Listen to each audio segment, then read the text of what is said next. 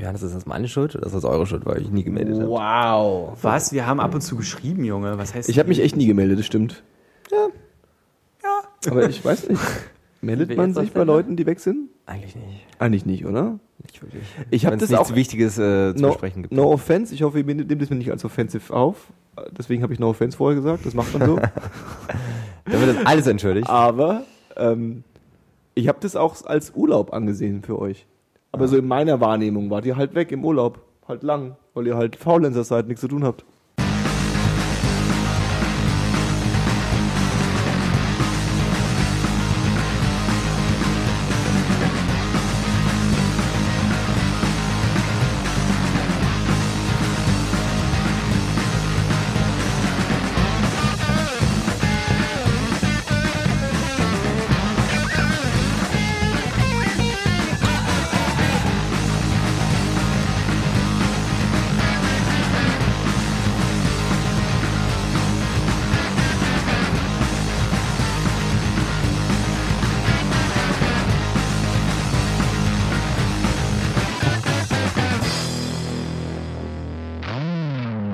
Herzlich willkommen bei 10, 2, 4. Heute mit Johannes und mit Paul Hallöchen. und mit Chriso Moin. und mit Tobi. Hallo. Willkommen zurück. Ja, schön äh, wieder hier zu sein. Ihr habt es lebendig wieder in dieses Studio geschafft. Ich hätte es ja fast nicht gedacht. Ich glaube ja auch nicht. Aber doch, eigentlich schon. So gefährlich war es ja nicht. Ne? Ihr, war, äh, äh, du, ihr wart lange weg. Ähm, Chriso, du warst lange weg und du hast einfach Tobi mitgenommen. Ich habe diesmal Tobi mitgenommen. Ja, richtig. Auf deine, Nach, Wel- auf deine äh, Weltreisen. Teil einer Weltreise, ja. Bisschen Ja. sauer bin ich ja, dass ich nicht mal gefragt wurde. Ne? Also, Wir dachten, du hältst dir die Stellung, wenn wir in Indonesien sind, die zwei Monate. Aha, aha. Wir dachten, du musst dir diesen Podcast vorbereiten. Ja. Muss ich mal den Wikipedia-Artikel vor durchlesen. Also das gemacht wenigstens. äh, habe ich gemacht. Äh, ähm, ich habe nach Indonesien gegoogelt. Wart ihr da? Und? Hast du es auch gefunden? Oder? Ich habe es auch gefunden und ich bin schockiert, was ich da gelernt habe. Äh, ja, da waren wir tatsächlich, genau. Für, wie gesagt, für äh, zwei Monate und seit wann sind wir zurück? Seit einer bisschen länger als einer Woche etwa. Ja.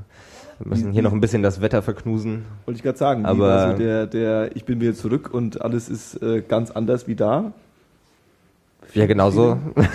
genau so. Ist auch alles ganz anders wie, wie, wie, wie äh, hier. Same, same, but different, sagt der Wow. geneigte Südostasiate. Ja, dann müssen wir vielleicht Tobi fragen auch. Also ich meine, meine Wenigkeit war ja schon eins von meinen Asien, aber Tobias war ja bisher noch nicht in Asien. Deswegen wir das vielleicht. Gebe ich das Wort einfach mal weiter an Tobias. Naja, ähm, da könnten wir gleich schon mal anfangen mit einer, einer kleinen Rahmeninformation, Schieß los. dass wir quasi in ähm, Bangkok angekommen sind für zwei Nächte und von dort nach Indonesien geflogen sind, dann Indonesien besucht haben Mhm. und dann im Prinzip in Bangkok auch wieder aufgehört haben für zwei Nächte. Mhm. Deswegen habe ich ja so eine Art Eichmaß der eigenen Asi Asienempfindung, Ja. äh, indem ich quasi den ersten Bangkok-Besuch mit dem zweiten Bangkok-Besuch vergleiche und mein, mein, äh, naja, meine, meine Verfassung bewerten kann.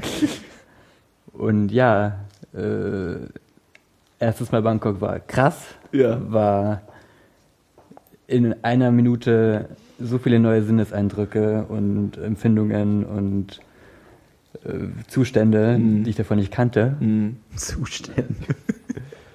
Ja, das fängt halt schon mal an mit dem, mit dem Klima Mhm. und äh, hört auf mit allem anderen. Und dann eben der zweite Bangkok-Besuch, wo, naja, Da war alles schon völlig lame. einige. Lame. Ja, nicht lame, aber ich konnte das natürlich auf eine ganz andere Art und Weise bewerten. Du kommst, du kommst halt wirklich so nach zwei Monaten battlehardend. Ja, kommst du wieder zurück und hast irgendwie schon deine, was weiß ich, deine äh, 3000 Kilometer zurückgelegt in einem anderen Land, was irgendwie Mhm. auch in Richtung Asien geht. Ähm, und du siehst das halt ganz anders. Ne? Irgendwie diese ganze Asien-Geschichte. Und Bangkok, muss man dazu sagen, ist ja tendenziell recht westlich, gerade wenn du irgendwie in den touristischen Gegenden unterwegs bist. Ja. Und es gibt, finde ich eigentlich immer ganz nett, in Bangkok gibt es so zwei Gruppen von Leuten, mehr oder weniger. Und das sind halt die Leute, die gerade irgendwas starten, Ja. ne? weil da ja auch die Route anfängt für die ganze Südostasien-Geschichte Ja. ähm, die dann quasi noch ein, zwei Monate vor sich haben oder drei Monate oder vier Monate und die Leute, die halt gerade wiederkommen. Ne? Und das sind meistens Leute mit irgendwelchen Rollerverletzungen oder mit, dem, mit allgemeinem leichten Humpeln, gut durchgebra äh, durchgebräunt, sonnenverbrannt. Aber man denkt sich doch sicherlich irgendwie so, okay, die haben es auch geschafft. oder? Also äh, äh, äh, man kommt da an und denkt sich so, äh, okay, wahrscheinlich, wenn man ankommt, ist man gar nicht fähig, in irgendeiner Weise das äh, auch noch andere Leute zu beobachten und das irgendwie zu bewerten, was da gerade passiert ist, oder?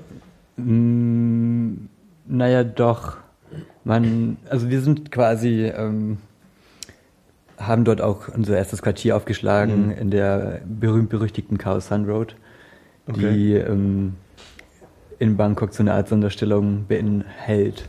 Was, was hat es mit der auf sich? Ähm, die hat sich wohl in den letzten äh, 20 bis 30 Jahren so zum, zum Backpacker-Hotspot entwickelt Okay. und ist halt tagsüber eine so eine Art Fußgängerzone mit irgendwelchen Souvenirständen Mhm. und ähm, äh, ja, sowas in der Art. Und Restaurants gibt's viele Mhm. und äh, Straßenstände.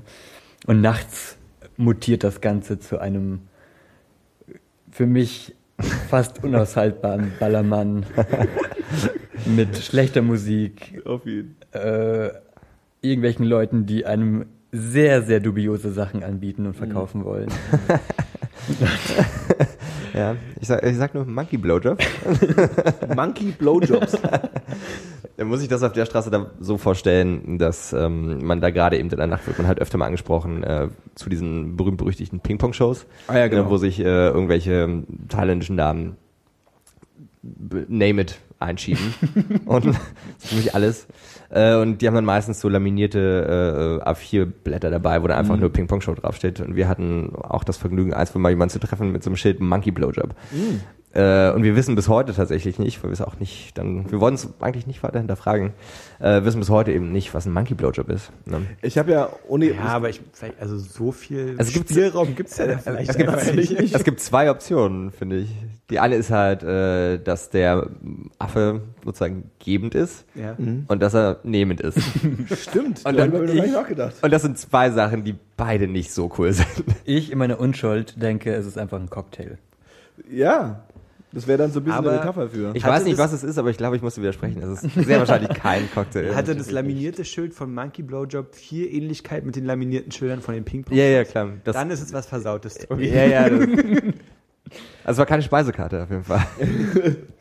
Und der, ähm, also diese Ping-Pong-Show- Ping-Pong-Shows, um jetzt das Thema aufzuheben, ich habe ja die, die, die Theorie, dass das sowas ist, was in, äh, im westlichen Gehirn entstanden ist und dann einfach befriedigt wird im äh, äh, ähm, Südost, also im Das kann gut asiatischen sein. Gehirn. Ich glaube, in Bangkok Also- vor allem wird einiges. Äh, Also ist jetzt keine 200 Jahre alte Tradition oder Und so. das ist jetzt nicht so, dass es so traditionell, wenn man nach Bangkok kommt, schaut man sich halt eine Ping-Pong-Show an. Sondern ich habe das Gefühl, da hat irgendjemand mal in einem, in einem äh, schlechten Roman reingeschrieben, irgendwie den Witz mit der Ping-Pong- Ping-Pong-Frau. Und seitdem haben die gehört, okay, alles klar, die sind bereit dafür. Vielleicht, Die sind bereit, ein paar Dollar dafür bezahlen. vielleicht nicht, hat aber auch schon die Frau von dem Typen, der Ping-Pong erfunden hat, vielleicht waren die schon ziemlich versaut. Und äh, ähm, diese Ping-Pong-Shows sind tatsächlich genauso alt wie Tischtennis. Aber ist Ping-Pong in Asien erfunden worden? ja, Ja. deswegen heißt sagt- es Ping-Pong.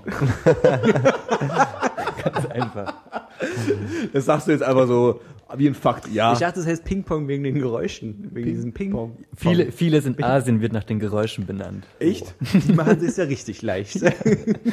Ja, äh, okay. Ähm, und äh, ähm, vielleicht nochmal, um einen Schritt zurückzugehen, ähm, warum denn Indonesien, Chriso? Hm, Warum nicht Indonesien? ähm, ja, tatsächlich war das ja bei uns beiden eine relativ spontane Geschichte. Ja. Ähm, und ich glaube, die Initiative ging ein bisschen mehr von mir aus. Und Tobias meinte ja schon im Vorfeld, ähm, wo wir uns davor mal unterhalten hatten, wo wir hier noch in diesem Lande waren, dass er eigentlich auch Bock hätte, mal bei so einem Trip dabei zu sein. Okay. Mal so Backpacken. Und ich kannte Indonesien davor noch gar nicht Ja. und habe aber eigentlich viel Gutes gehört, jetzt mal fernab von dieser ganzen Bali-Tourismus-Geschichte. Ja. Und ja, die Flüge waren gerade günstig. Ne? Also relativ günstig, sag ich mal. Und irgendwie haben wir dann den Plan innerhalb von drei Wochen aus dem Boden gestampft und dann sind wir auch schon geflogen. Krass. Und äh, ähm, was war so, weil du sagtest, man hört Gutes, also was hört man so von Indonesien? Also was ist so der, der, der, also nicht, der, ich bin ja wie, ich bin ja wieder der naive, ich bin ja wieder, ich spiele ja wieder den naiven Deutschen, ja, der keine Ahnung hatte und für den Urlaub der Mallorca ist, ja. Und wie kommt man jetzt auf die Idee, nach Indonesien zu gehen? Weil man Gutes davon hört. Und was hört man so Gutes von Indonesien, Tobi? Ähm, naja, Also hat es dich einfach nur gereizt, dass du sagst, ich will jetzt dahin, weil das ist irgendwie Nein, weit also- weg und ist Asien? Oder ist also ich war ja im Prinzip, dadurch, dass es halt meine erste, erste große Reise war, war ich ja im Prinzip erstmal offen für alles, Ja. tendenziell. Ja. Monkey Blowjob. Monkey Blowjob war auf jeden Fall ähm, Warst du im auf der Hinreise eher bereit, den Monkey Blowjob zu machen als auf der Rückreise? Nee, auf der Rückreise tatsächlich. Warst du eher, ne? Da warst du Ja. so ein bisschen abgehängt. Ja, dass du- ja. Ich habe so viel gesehen, so schlimm kann es nicht sein. Nee, also ähm, wie gesagt, bei mir war es erstmal offen Hm. und dadurch, dass Creso halt schon in Südostasien einiges abgehakt hatte und er wahrscheinlich auch jetzt erstmal auch was Neues sehen wollte, Mhm. ähm, war Indonesien eigentlich super schnell äh, unser Ziel. Und was habe ich davor gehört? Also meine Schwester war da und äh, noch der ein oder andere Freund. Mhm. Ähm, aber die habe ich tatsächlich bis, bis kurz vor der Reise dazu gar nicht so viel gelöchert. Mhm. Ähm, ja, Und äh, du meintest gerade äh, im Nebensatz, ähm, Bali, das gehört dazu. Bali gehört auch dazu, ja. Also Indonesien ist ja eigentlich ein riesiges Archipel, wenn du so möchtest. Ne? Es gibt Archipel? irgendwie, naja, es gibt halt über 17.000 Inseln und ich, natürlich sind der, ist der Großteil, ne?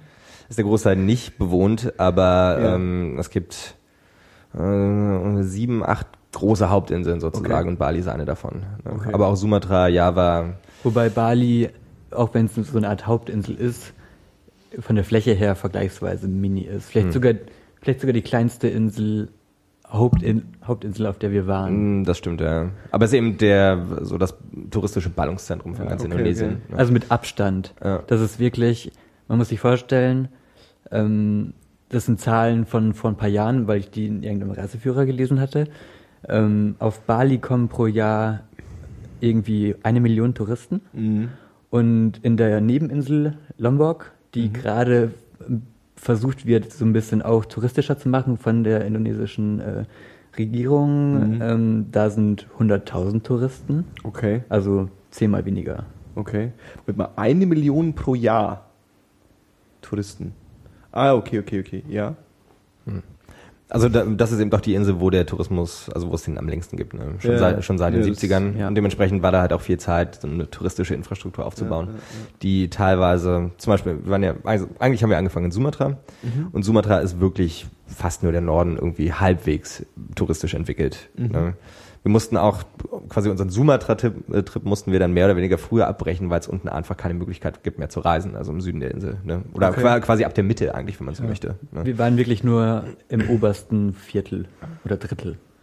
Okay, also vielleicht nochmal ganz kurz, ähm, für diejenigen, die es nicht wissen, ich tue mal so, als würde ich es nicht wissen, wo ist denn Indonesien ungefähr? Indonesien kann man ziemlich leicht finden auf der Landkarte, indem man einfach den Äquator entlang fährt. Sagen wir mal, man beginnt ganz naiv in Afrika Mhm. und geht dann Richtung Osten, dann durchquert man sozusagen den Indischen Ozean Mhm. und dann stößt man direkt schon auf Indonesien. Also Das quasi zw zwischen Australien äh, im Süden und ähm, dem asiatischen Festland, Ja. also Thailand, Kambodscha, Laos, äh, Malaysia im Norden. Dieser ganze Inselmatsch quasi Äh, zwischen, zwischen den Dingen. Das sind teilweise die Philippinen weiter im Norden und dann der Rest ist eigentlich fast nur Indonesien bis auf zwei, drei Ausnahmen. Australien ist auch gefühlt nicht so brutal weit weg davon. Ne? Gar nicht. Nee, nee. Das ist quasi wie für uns, äh, äh, sagen wir mal, Tunesien oder sowas. Ja, ja, ja. ja. Das hatten wir ja auch damals schon bei deiner Südostasienreise, das ja irgendwie, also das ist ja dann noch weiter weg eigentlich von Australien, aber dass selbst Hm. das schon so der, der, der Way to go ist für die meisten Ja. Australier irgendwie. Habt ihr Australien gesehen? Nee, da, dafür ist die Distanz zu groß. Kann auch sein. Nee, nee. Aber ich glaube, also ich glaube, man fliegt irgendwie drei Stunden von Bali bis nach Australien. Ich habe Tunesien. Nee, nicht Tunesien. Was ist ganz im Norden? Marokko ist Marokko, ganz ja. im- Ich habe Marokko gesehen aus Spanien. naja, von Gibraltar, aber also die Distanz ist ja relativ gering. Die ist ja wirklich ne? kurz. Immerhin. Das sind Du kannst ja wirklich rüber nur- springen fast. Fast. Nein, du. Versuchen ja auch die meisten. Wow, Okay, okay. äh, ähm, das heißt, was, was, ähm, was hast du denn, ich frage mal wieder Tobi, was hast du denn erwartet in Indonesien und was war dann ganz anders, wie du es erwartet hast? Das, das ist eine echt krasse Frage tatsächlich. Ich weiß. Beantworte ich nicht. Das Ding ist, ich habe Ich, ich weiß. ich habe, seitdem ich wusste, seitdem der Flug sozusagen, oder eigentlich kurz bevor der Flug dann tatsächlich gebucht war, was circa einen Monat davor, bevor im Abflug war, ähm, habe ich so gut wie möglich versucht, mir gar nicht so viele Gedanken darüber zu machen, gar keine, gar keine Erwartungshaltung aufzubauen, Ja, das natürlich unmöglich ist. klar. Und ähm, letztendlich kommen dann, dann so Bilder in den Kopf. Ne? Man, man liest zum Beispiel, irgendwann habe ich mir äh, den Reiseführer, den wir auch dann äh, benutzt haben, äh, zu Gemüte geführt, um mal so grob ein bisschen die, die unsere Route zu checken und was da überhaupt drin steht. Und da gibt's ja quasi die ersten 100 Seiten erstmal so Introduction-Geschichten. Und sobald man halt jemand durchliest, da hat man auf, je, auf, auf, auf, äh, auf einen Schlag über so viele Aspekte auf einmal eine Vorstellung, wie es denn sein könnte. Und dann vermischt sich alles mit irgendwelchen Dokus, die man gesehen hat, oder Filmen, oder Ja. äh, Reiseberichte von Freunden und so weiter. Mhm. Und dann hatte ich schon sehr, sehr viele Bilder im Kopf irgendwie. Und dann ist man da und eigentlich ist wirklich alles anders. Okay. Und es, im, im Kleinen, das war jetzt quasi so das, Die Meta-Ebene? äh, ja, im Kleinen, wenn man zum Beispiel im Land ist und dann liest man sich hier im, im Reiseführer den, den Abschnitt über den nächsten, über das nächste Ziel durch, um Ja, ja. ein bisschen äh, zu planen. Dann bekommt man schon wieder, okay, so könnte es da aussehen, Mhm. äh, so und so wird es da sein und dies und das gibt's da und dann kommt man dahin und das ist, war eigentlich bei 95 Prozent der Orte, wo wir waren, komplett anders. Okay. Ja. Muss halt dazu sagen, dass Indonesien wirklich äh, sehr, sehr vielfältig ist. Ne? Basiert dann natürlich hauptsächlich so ein bisschen auf der Geografie. Dadurch, dass es eben alles Inseln sind, hatten da sämtliche äh, Kulturkreise ein bisschen Zeit, sich fernab von anderen Kulturkreisen zu entwickeln. Ähm, dementsprechend hast du halt super viele Sprachen, die da gesprochen werden. Es gibt Okay. jetzt so eine Hauptsprache, dieses Bahasa Indonesia. Bahasa Indonesia, okay. Das ist so die Amtssprache sozusagen. Die Ja. gibt's aber eigentlich erst seit den 60ern oder seit den 50ern. Okay. Ne, Und teilweise so auf bestimmten Inseln, weiß nicht, Sumbawa, was dann ein bisschen weiter östlich von Bali liegt. Äh, Und quasi hinter Lombok kommt noch, da ist es eben so, dass der Osten der, den Westen überhaupt nicht verstehen kann, wenn sie sozusagen in ihrer, eigen, in ihrer eigenen Sprache sprechen würden, weil die Sprachen komplett verschieden sind. Ja. Ne? Dann hast du natürlich irgendwie auch so Religionsaspekte. Ne? Also Indonesien ist größtenteils äh, muslimisch. Ne? Größtes muslimisch bevölkertes Ja, Land der genau, Welt. um, was, um, um die neun, 95 Prozent oder sowas. Ich glaube 90 Prozent Ah, 90 Prozent. Okay. Und dann hast du aber Inseln wie zum Beispiel Bali, die fast zu 100 Prozent äh, hinduistisch sind. Ne? Bali ist die einzige Insel, die hinduistisch ist. Flores noch weiter im Osten, dann schon Richtung Papua-Neuguinea ist fast komplett christlich. Ne? Und das hat dann halt einfach viel mit der Kolonialgeschichte zu tun. Ne? Ja. Da, da wollte ich äh, eine kurze Frage zu stellen. Gab es da viel Kolonialisierung in Indonesien? Ja, schon. Also Und wer war da so am Start? die Holländer und die Portugiesen. Genau. Also die Portugiesen waren ganz im Osten, dann auf Flores. Deswegen ähm, das ist halt auch da das Christentum. Hm. Ähm, und die Holländer eigentlich den Rest sozusagen. Portugiesen. Den Rest? Nee, nee, nee, die Holländer den Rest. Und die Portugiesen waren ganz im Osten, sozusagen. Ja. Aber weil du eben äh, in Indonesien so viele verschiedene Inseln hast, gab es da halt zigtausend verschiedene äh, Sultanate und Kleinstländer Mhm. und Kleinststaaten, was weiß ich nicht. Und alle haben sich irgendwie anders so ein bisschen mit dem, mit dem Kolonialismus beschäftigt Mhm. oder dagegen gekämpft oder haben ihn halt angenommen und, und, und.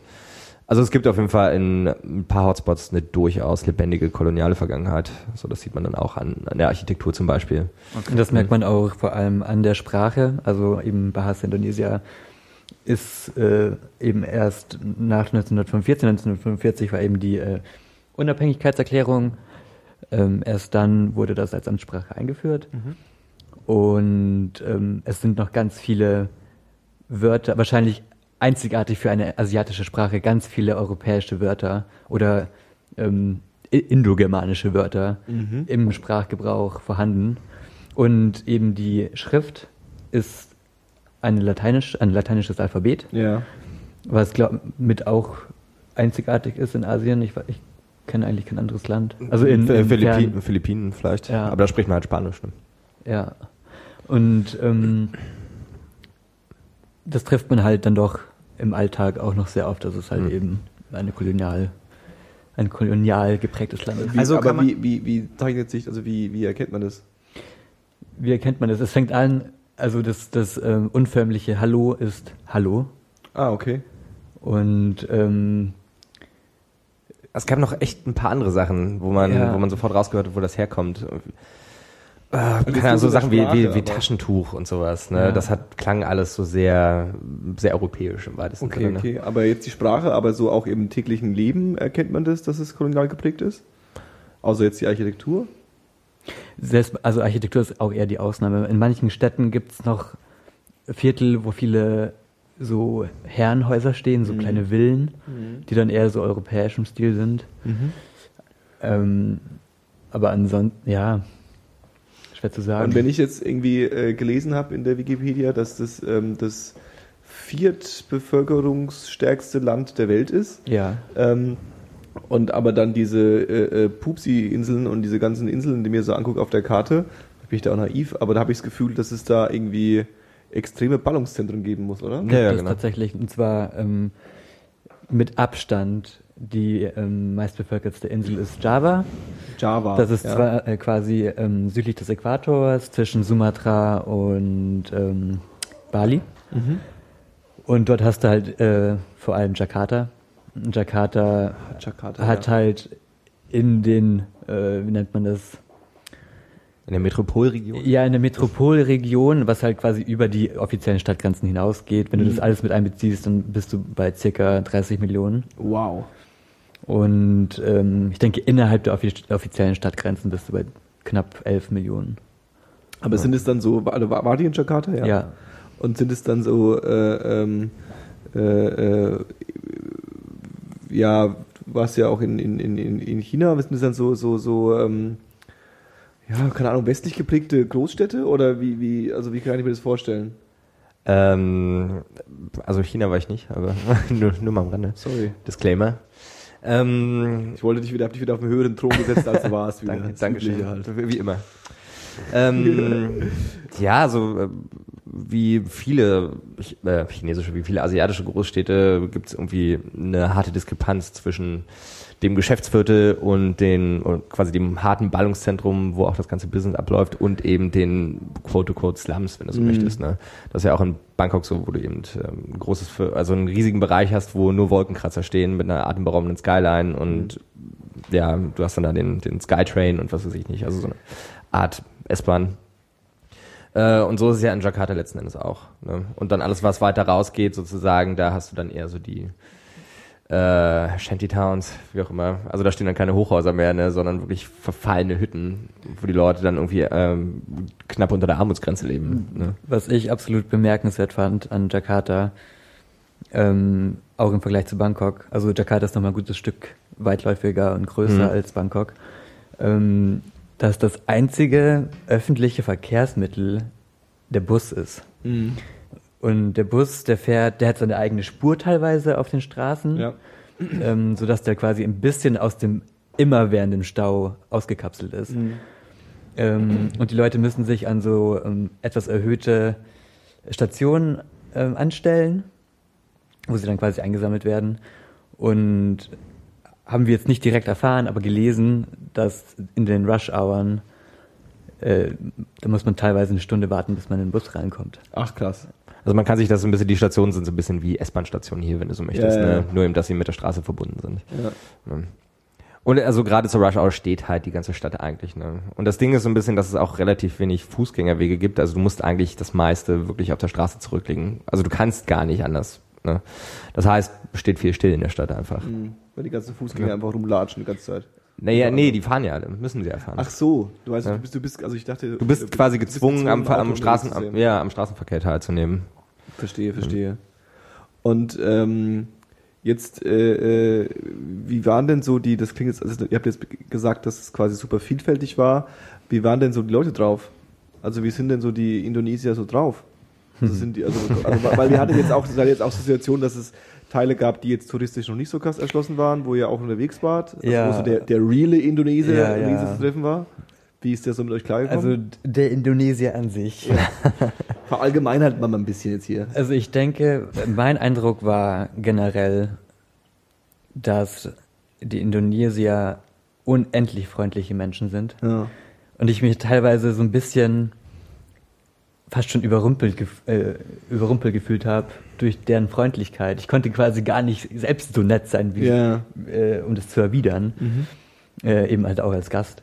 Aber äh, also du hast quasi eine, eine, eine, eine grundsätzliche Freundlichkeit, die von, vom Nord Nordöst, äh, nordwestlichsten Sumatra bis zum äh, südöstlichsten Flores, wo wir letztendlich ähm, am Schluss gelandet sind, äh, sich durchzieht. Du hast natürlich auch ein paar schwarze Schäfchen, die haben wir auch kennengelernt. Und du hast vor allem in den, äh, in den ähm, Städten oder, oder Dörfchen, die an Touristen gewöhnt sind, hast du auf jeden Fall auch sehr aufdringliche Personen. Ja, gut, ja. Aber man hat jetzt vor denen nicht irgendwie Angst oder sowas. Mhm. Man, keine das nervt halt einfach sind. nur. Man kommt halt oft irgendwo an, hat irgendwie eine acht Stunden äh, unbequeme Busfahrt oder wie auch immer hinter sich. Und man kommt halt irgendwo an am Busbahnhof und man wird umringt von 10, 20 Leuten, die einen den nächsten Transport anbieten wollen. Mhm. Und eigentlich will man erstmal ganz kurz chillen. Ganz kurz schön, ja. Ja. Dafür hast du halt auf der anderen Seite hast du dann, ähm, wie es uns auch passiert ist, hast du dann halt Leute, ähm, da saßen wir in so einem Warung, also in so einem kleinen Restaurant und haben den allen bloß versucht, irgendwie so mit so einem sehr schlechten Bahasa Indonesier irgendwie zu fragen, wo es denn Kippen gibt hier, weil wir keine Kippen hatten. Ach, ihr habt dann auch versucht, mit denen auf die Ja, Bahn ja, zu ja, ja. Das kommt übrigens sehr gut an. Also für jeden, der irgendwie, aber ja, das ist ja irgendwie so, das liegt ja nicht an Indonesien. Ja, aber wenn du in einem Okay. anderen Land bist und so ein bisschen probierst, die Sprache zu sprechen, kommt das auf jeden Fall ziemlich gut an bei Ja. den Leuten. Ähm, dementsprechend waren dann auch die ersten Sachen, die wir dann so gelernt haben, so Hallo, danke, bla bla. Und äh, wenn dann rauskommt, ah, you speak Indonesian? Und dann sagst du halt irgendwie City Kids Saja, was dann halt, naja, eigentlich nicht, aber ich versuch's. Oh, das klingt schon lässig, wie ihr das sagt, ne? Oft angewandt. Ja, und wir hatten dann eben jemanden gefragt, irgendwo in diesem kleinen Restaurant in der, auf Flores, wo denn hier nächster Kiosk ist, dass wir Kippen holen können. Mhm. Und ähm, er ist dann losgegangen, kam irgendwie nach zwei Minuten wieder und bringt uns Kippen. Ach, ne, ohne dass wir gefragt hätten oder irgendwas. Er hat, glaube ich, nur noch gefragt, welche Marke wir, wir, wir rauchen. Ja. Und wir haben es quasi nur so halt gesagt, als Lucky Information. Strike. Nee, was habt ihr geraucht? Ja, ist egal. ähm, ja, und dann sprang er auch schon auf Ja. und kam wieder und ja. Das war, also ich war ja. sehr ver- Wollte, wollte aber auch kein Geld haben eigentlich. Wir haben dann natürlich Geld gegeben, irgendwie, Ja.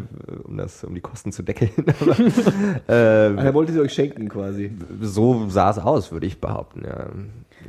Und das, also, was ich mir dann auch oft vorgenommen habe, weil man ist dann oft ein bisschen eben durch diese, wie ich schon vorhin sagte, die, diese paar schwarzen, aufdringlichen Schafe, oft in so einem kleinen, äh, ja, so eine kleine Ablehnungshaltung erstmal und alle wollen dich vielleicht ein bisschen abziehen und wollen ein bisschen Ja, mehr Geld von dir, was auch klar ist, weil sie einfach nicht so viel Geld haben. Ja. Ähm, und, aber es gibt dann trotzdem so viele Leute, die einfach nur nett sind. Die einfach nichts dafür haben wollen und einfach nur total freundlich sind.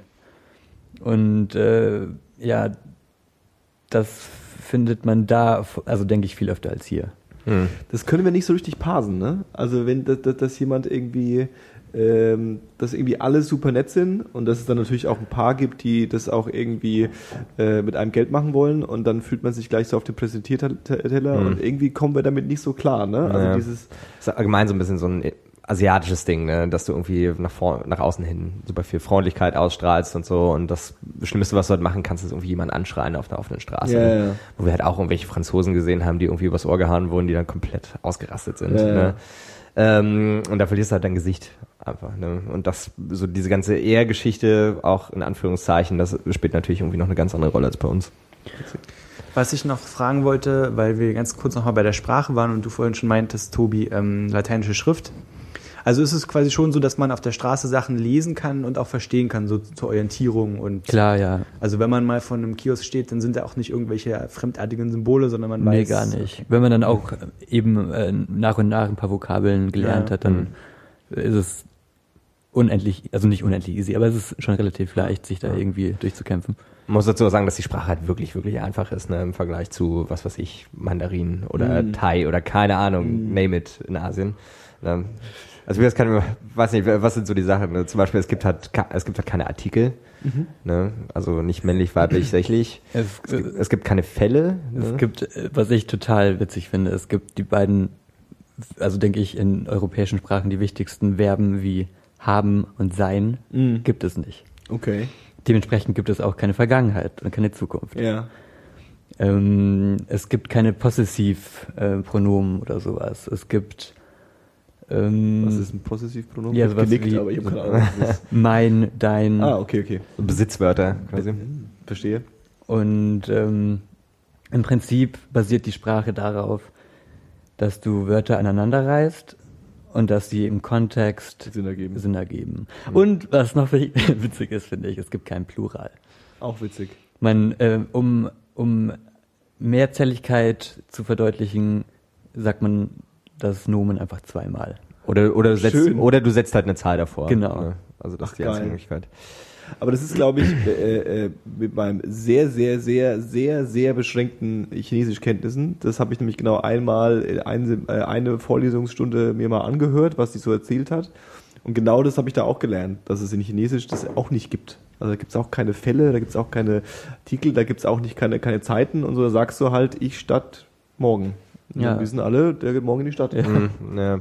Oder er hat vor, morgen in die Stadt zu gehen. Oder er will morgen in die Stadt. Oder Ich muss da vielleicht nochmal dazu sagen, also die Basis dafür ist eben, also es gibt halt europäische Einflüsse bei der Sprache. Auf der anderen Seite basiert das eben auch auf dieser uralten Handels, also uralt, auf dieser sehr, sehr alten Handelssprache, die irgendwie schon äh, die letzten tausend Jahre in Indonesien gesprochen wird, die halt jeder irgendwie spricht nebenbei noch, ne, die aber Verstehe. eigentlich nichts mit der eigenen Sprache zu tun hat. Und, und ich glaube, von der, von der Sprachwurzel, oder ich kenne das genaue Wort jetzt auch nicht, äh, kommt aus dem Malayischen. okay. Also das Malaiische und äh, das Indonesische ist anscheinend sehr, sehr nah verwandt. Also ich kann mir auch vorstellen, dass es im Chinesischen deswegen so ist, weil wir auch Mandarin äh, irgendwie gelernt haben, das ist ja auch so eine Amtshauptsprache irgendwie, keine Ahnung. Hm. Kann mir auch vorstellen, dass es so eine abgespeckte, vielleicht war es auch eine abgespeckte Version für uns, aber das fand ich auf jeden Fall auch schon spannend, Ja. dass das funktioniert. Ja, crazy. Und ähm, könnt ihr jetzt, ähm, also vielleicht können wir mal so ein bisschen den, den, den, den Trip abgehen. Ihr habt schon so angedeutet, ihr seid dann von, wo was war denn euer erstes Ziel? Ja, also wir haben, halt, wie gesagt, in Bangkok angefangen, sind dann runter nach Sumatra, waren für ein, zwei Tage in der ähm, Hauptstadt, also in der Inselhauptstadt von Sumatra, Medan. Muss man nicht machen, zwingend. Wir waren dann auch irgendwie in der Stadt, glaube ich, die einzigen Weißnasen, die da rumgerannt sind. Ähm, für Da war ich dann noch richtig weiß, weil es noch am Anfang genau. Ähm, und letzten Endes sind wir da einfach bis einem sehr spät am Abend angekommen, waren dann einen Tag da und sind dann mit einem Übernachtbus äh, nach Norden gefahren, nach ähm, Banda äh, Aceh. Banda Aceh, genau. Okay. War gut, direkt wieder vergessen. Ähm, kennt man vielleicht so ein bisschen aus den Nachrichten, weil Banda Aceh, also Banda Aceh ist quasi dieser der Bezirk oben. Und, Nee, äh, nee, ist die Stadt. Genau, Aceh ist der Aceh, Aceh Bezirk. ist der Bezirk, ne? Und Banda Aceh wurde damals 2004 bei diesem riesigen Tsunami, wo es ja irgendwie scheinbar halb Asien erwischt hat, wurde halt komplett ausradiert. Ach. Ne?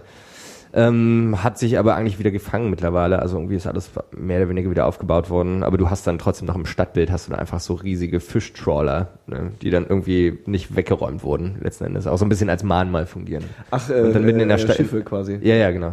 Die dann in der Stadt stehen. Ja, Ach, oder krass. liegen vielmehr. Ja, und von da sind wir dann auch relativ fix nach Sabang oder Pulauwe, das ist noch eine Insel weiter im Norden.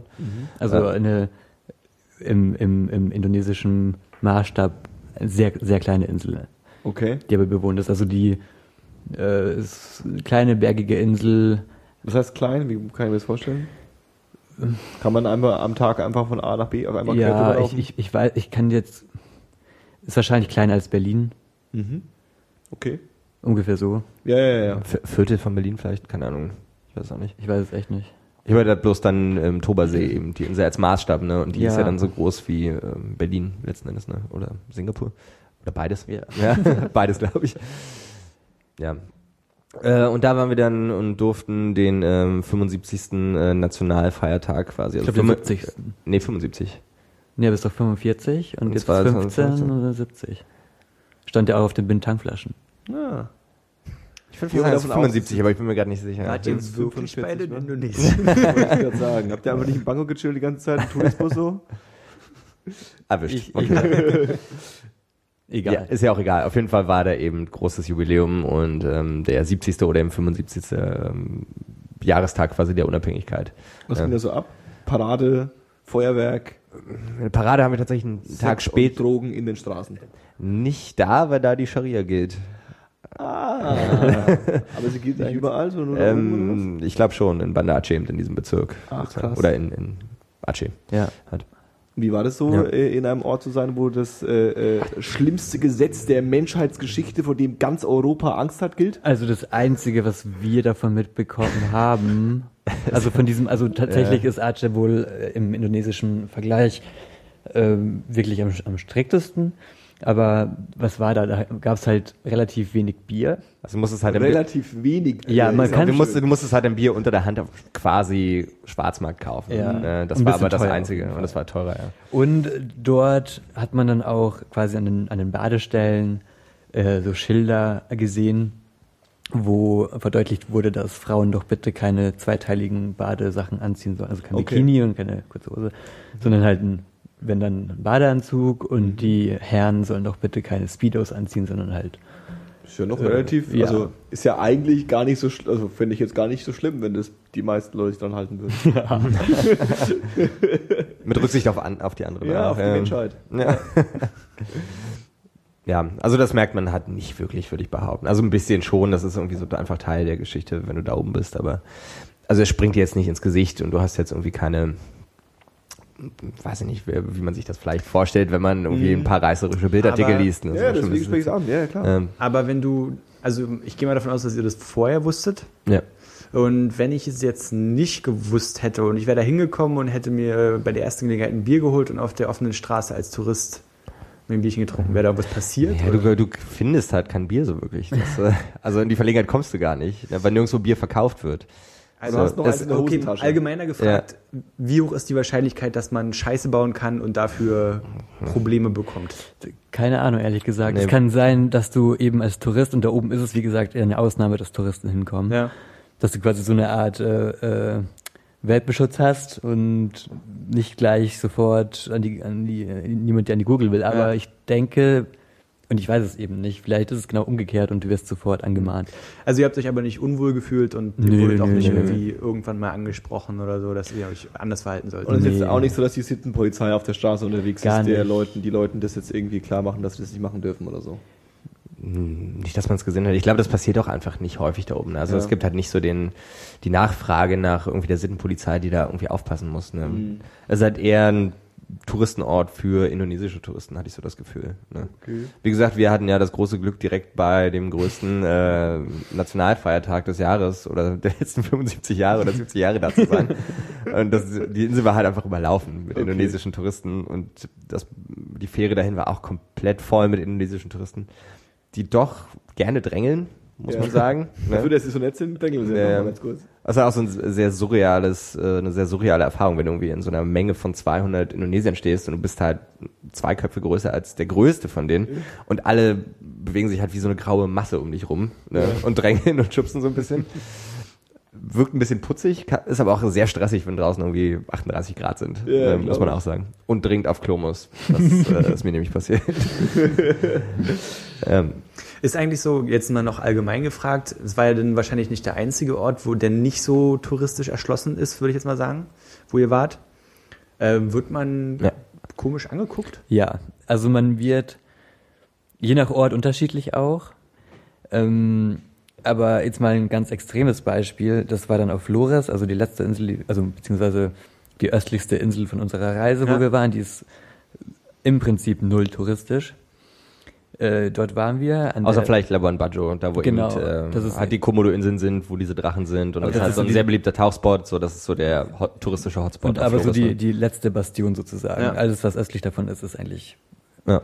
ähm, gar nicht. Und dann waren wir dort eben äh, an der, das ist halt eine, eine Insel, die erstreckt sich länglich von Westen nach Osten und wir waren an der Nordküste ähm, in einem, einer schönen Bungalowanlage für ein paar Tage und sind dann mit, mit den äh, Motorrädern quasi über die Berge an die Südküste gefahren. Und das waren halt irgendwie zehn Kilometer. Und wir sind durch so ein paar, ein paar Dörfer, die eben da am Wegrand waren, gefahren. Und die Leute da haben, also wie ich das aufgefasst habe, die haben bestimmt seit sechs Monaten keine Weißen, Weißen mehr gesehen. Krass, ja. Und entweder war es dann so, dass sie in, in, in, in tosenden Jubel ausgefallen sind. Besonders die Kinder, die sich dann mega freuen. Okay. Oder sie schauen dich einfach komplett verdutzt an. Okay. Also sie Fassungslos. Können, fassungslos. Sie wissen einfach, die dachten, was? Was treibt euch denn in diese gottverlassene Gegend? Also es ist unterschiedlich. Und Ja. auch in den, äh, besonders in den nicht touristischen Berei äh, Gebieten, die halt eben nur alle Jubeltage mal irgendeinen Weißen sehen. Da wirst du halt permanent angequatscht. Hello, Mister! äh, und also wirklich jeder. Und natürlich will man so die ersten zehn Minuten noch freundlich sein, aber irgendwann ist es dann auch mal gut. Und, naja. Ja, das sind dann auch besonders die Kinder. Ne? Also die Kinder haben da irgendwie die geringste Hemmschwelle und ich hatte so ein bisschen das Gefühl auch, dass gerade irgendwie der Tourismus wird eben so ein bisschen auch in den Englischunterricht eingebaut, ne? wo dann der Lehrer höchstwahrscheinlich sagt, hier, pass auf, sind Fragen eins bis zehn, geht mal auf die Straße und guckt mal, ob ihr da jemanden findet und dann übt man ein bisschen euer Englisch mit dem. Ne? Also das hatten wir auch etliche Male Ja. letzten Endes. Und dann ne? kommen quasi in deinem, in deinem Aufenthalt da, äh, kommen dann immer wieder so äh, 14, 15, 16-Jährige an und stellen dir halt die gleichen Fragen. Was waren die Fragen? Ähm, Die gleichen from? wie hier im Podcast. Where are you from? What are you Ähm, doing here? What is your name? the fuck are you doing? Also so erstmal so ein paar basic Sachen. Ja. Manche, also manche haben mich sogar echt überrascht, die konnten dann auch, also da habe ich mich so semi verstanden gefühlt, wenn ich jetzt ein bisschen mehr auf Englisch gesagt habe. Wobei ich dann auch schnell gecheckt habe, okay, das war jetzt ein bisschen zu viel oder die Okay, okay. Aber Können Sie was anfangen, wenn du sagst Germany? ja, dann, dann zählen sie dir die Hälfte der deutschen Augsburg, Bund nee, nee, nee, nee, nee, BWL. die zählen dir dann einfach die deutschen, äh, die Hälfte der deutschen Bundesliga auf. Ach so, ja. Die, die können mit Deutschland, mit Deutschland verbinden die meisten äh, wirklich nur den Fußball. Wir wurden sehr oft gelobt äh, für unseren Weltmeistertitel. Haben wir einen Weltmeistertitel, ja, ne? Ja, Ist der aktuell? der ist aktuell. Wo haben wir den gewonnen? In Brasilien, ne? Wow. Ich bin gestern stolz auf mich selbst gerade. auch bei Wikipedia nachgelesen. Ja, das stimmt. Äh, Okay, klar. Ja, oder sie, also ganz viele tragen auch irgendwie gefälschte Bayern München T-Shirts. Oder, oder, oder, oder Dortmund. Ja. Man muss auch dazu sagen, dass eben so der deutsche Tourist ist auch sehr, mehr oder weniger allgegenwärtig, hatten wir so das Gefühl. Ne? Also du hast halt sehr, sehr viele Deutsche, also wenn du irgendwie mal Touristen triffst, dann sind das halt irgendwie sehr viele Deutsche, Schweizer, Österreicher, ein paar Franzosen, Holländer. Ähm, und so Anglo ang- also englischsprachige Touristen eher seltener tatsächlich. Stimmt, also ja. wenig Amerikaner, wenig Kanadier, wenig Australier eben Ich glaub, auch. das- sei denn, du bist eben nicht auf Bali oder so, ne? Ich war total verwundert, weil auch eine der Sachen, die ich quasi im, im äh, Voraus gesagt bekommen habe, hey, gib acht, das sind zu, besonders zu der Zeit, weil wir quasi am, noch am Ende der Hochsaison da waren, sind da unendlich viele australische Touristen. Und im Endeffekt haben wir, glaube ich, keinen Australier Ich kennengelernt. habe einen getroffen.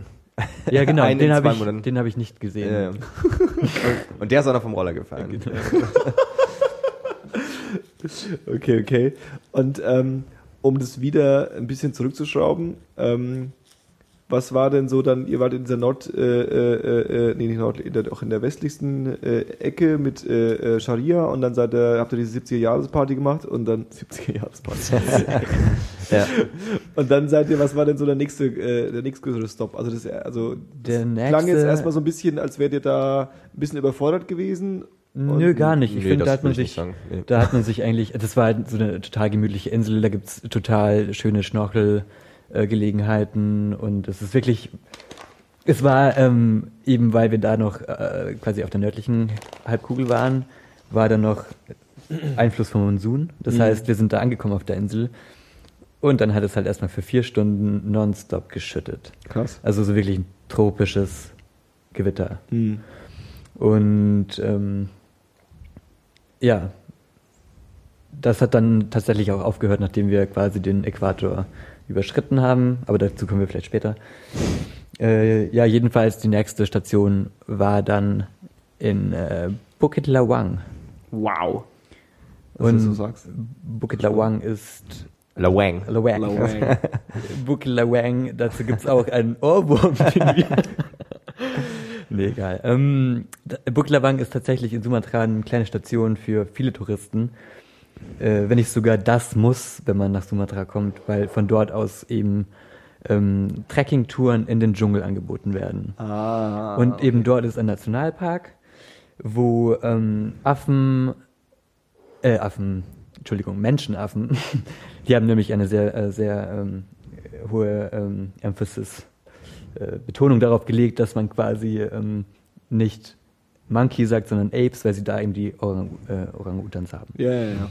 Das ist so einer von den zwei Spots auf der Welt, wo es die halt gibt. Ne, Der andere ist auf Borneo, also auch in Indonesien, und eben in Bukit Lawang, da im Dschungel. Verstehe. Und da kommen die halt wild vor, beziehungsweise wurden da teilweise wieder ausgebildet. Okay. Ja. Und das habt ihr euch reingefahren? Und das haben wir uns reingefahren. Genau, wir waren auf einer kleinen Expedition in den Dschungel für einen Tag, eine Nacht und dann nochmal so einen Vormittag. Ihr habt eine Nacht im Dschungel geschlafen? Ja, Alter. Und wie war's? Es klingt jetzt aber auch dramatischer, Ja, als es eigentlich war, ne, muss man dazu sagen. Kannst du es ein bisschen so äh, stehen lassen, wenn ich sowas sage? Wow, Du- im Nacht im Dschungel. also es war Das ist jetzt der Punkt, wo du, wo du die Musik von Jurassic Park einspielen musst. Ne? es war tatsächlich für mein Empfinden ja.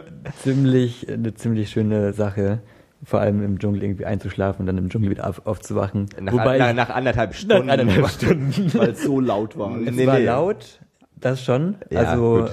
die Zikaden eskalieren total die Okay. ganze Zeit.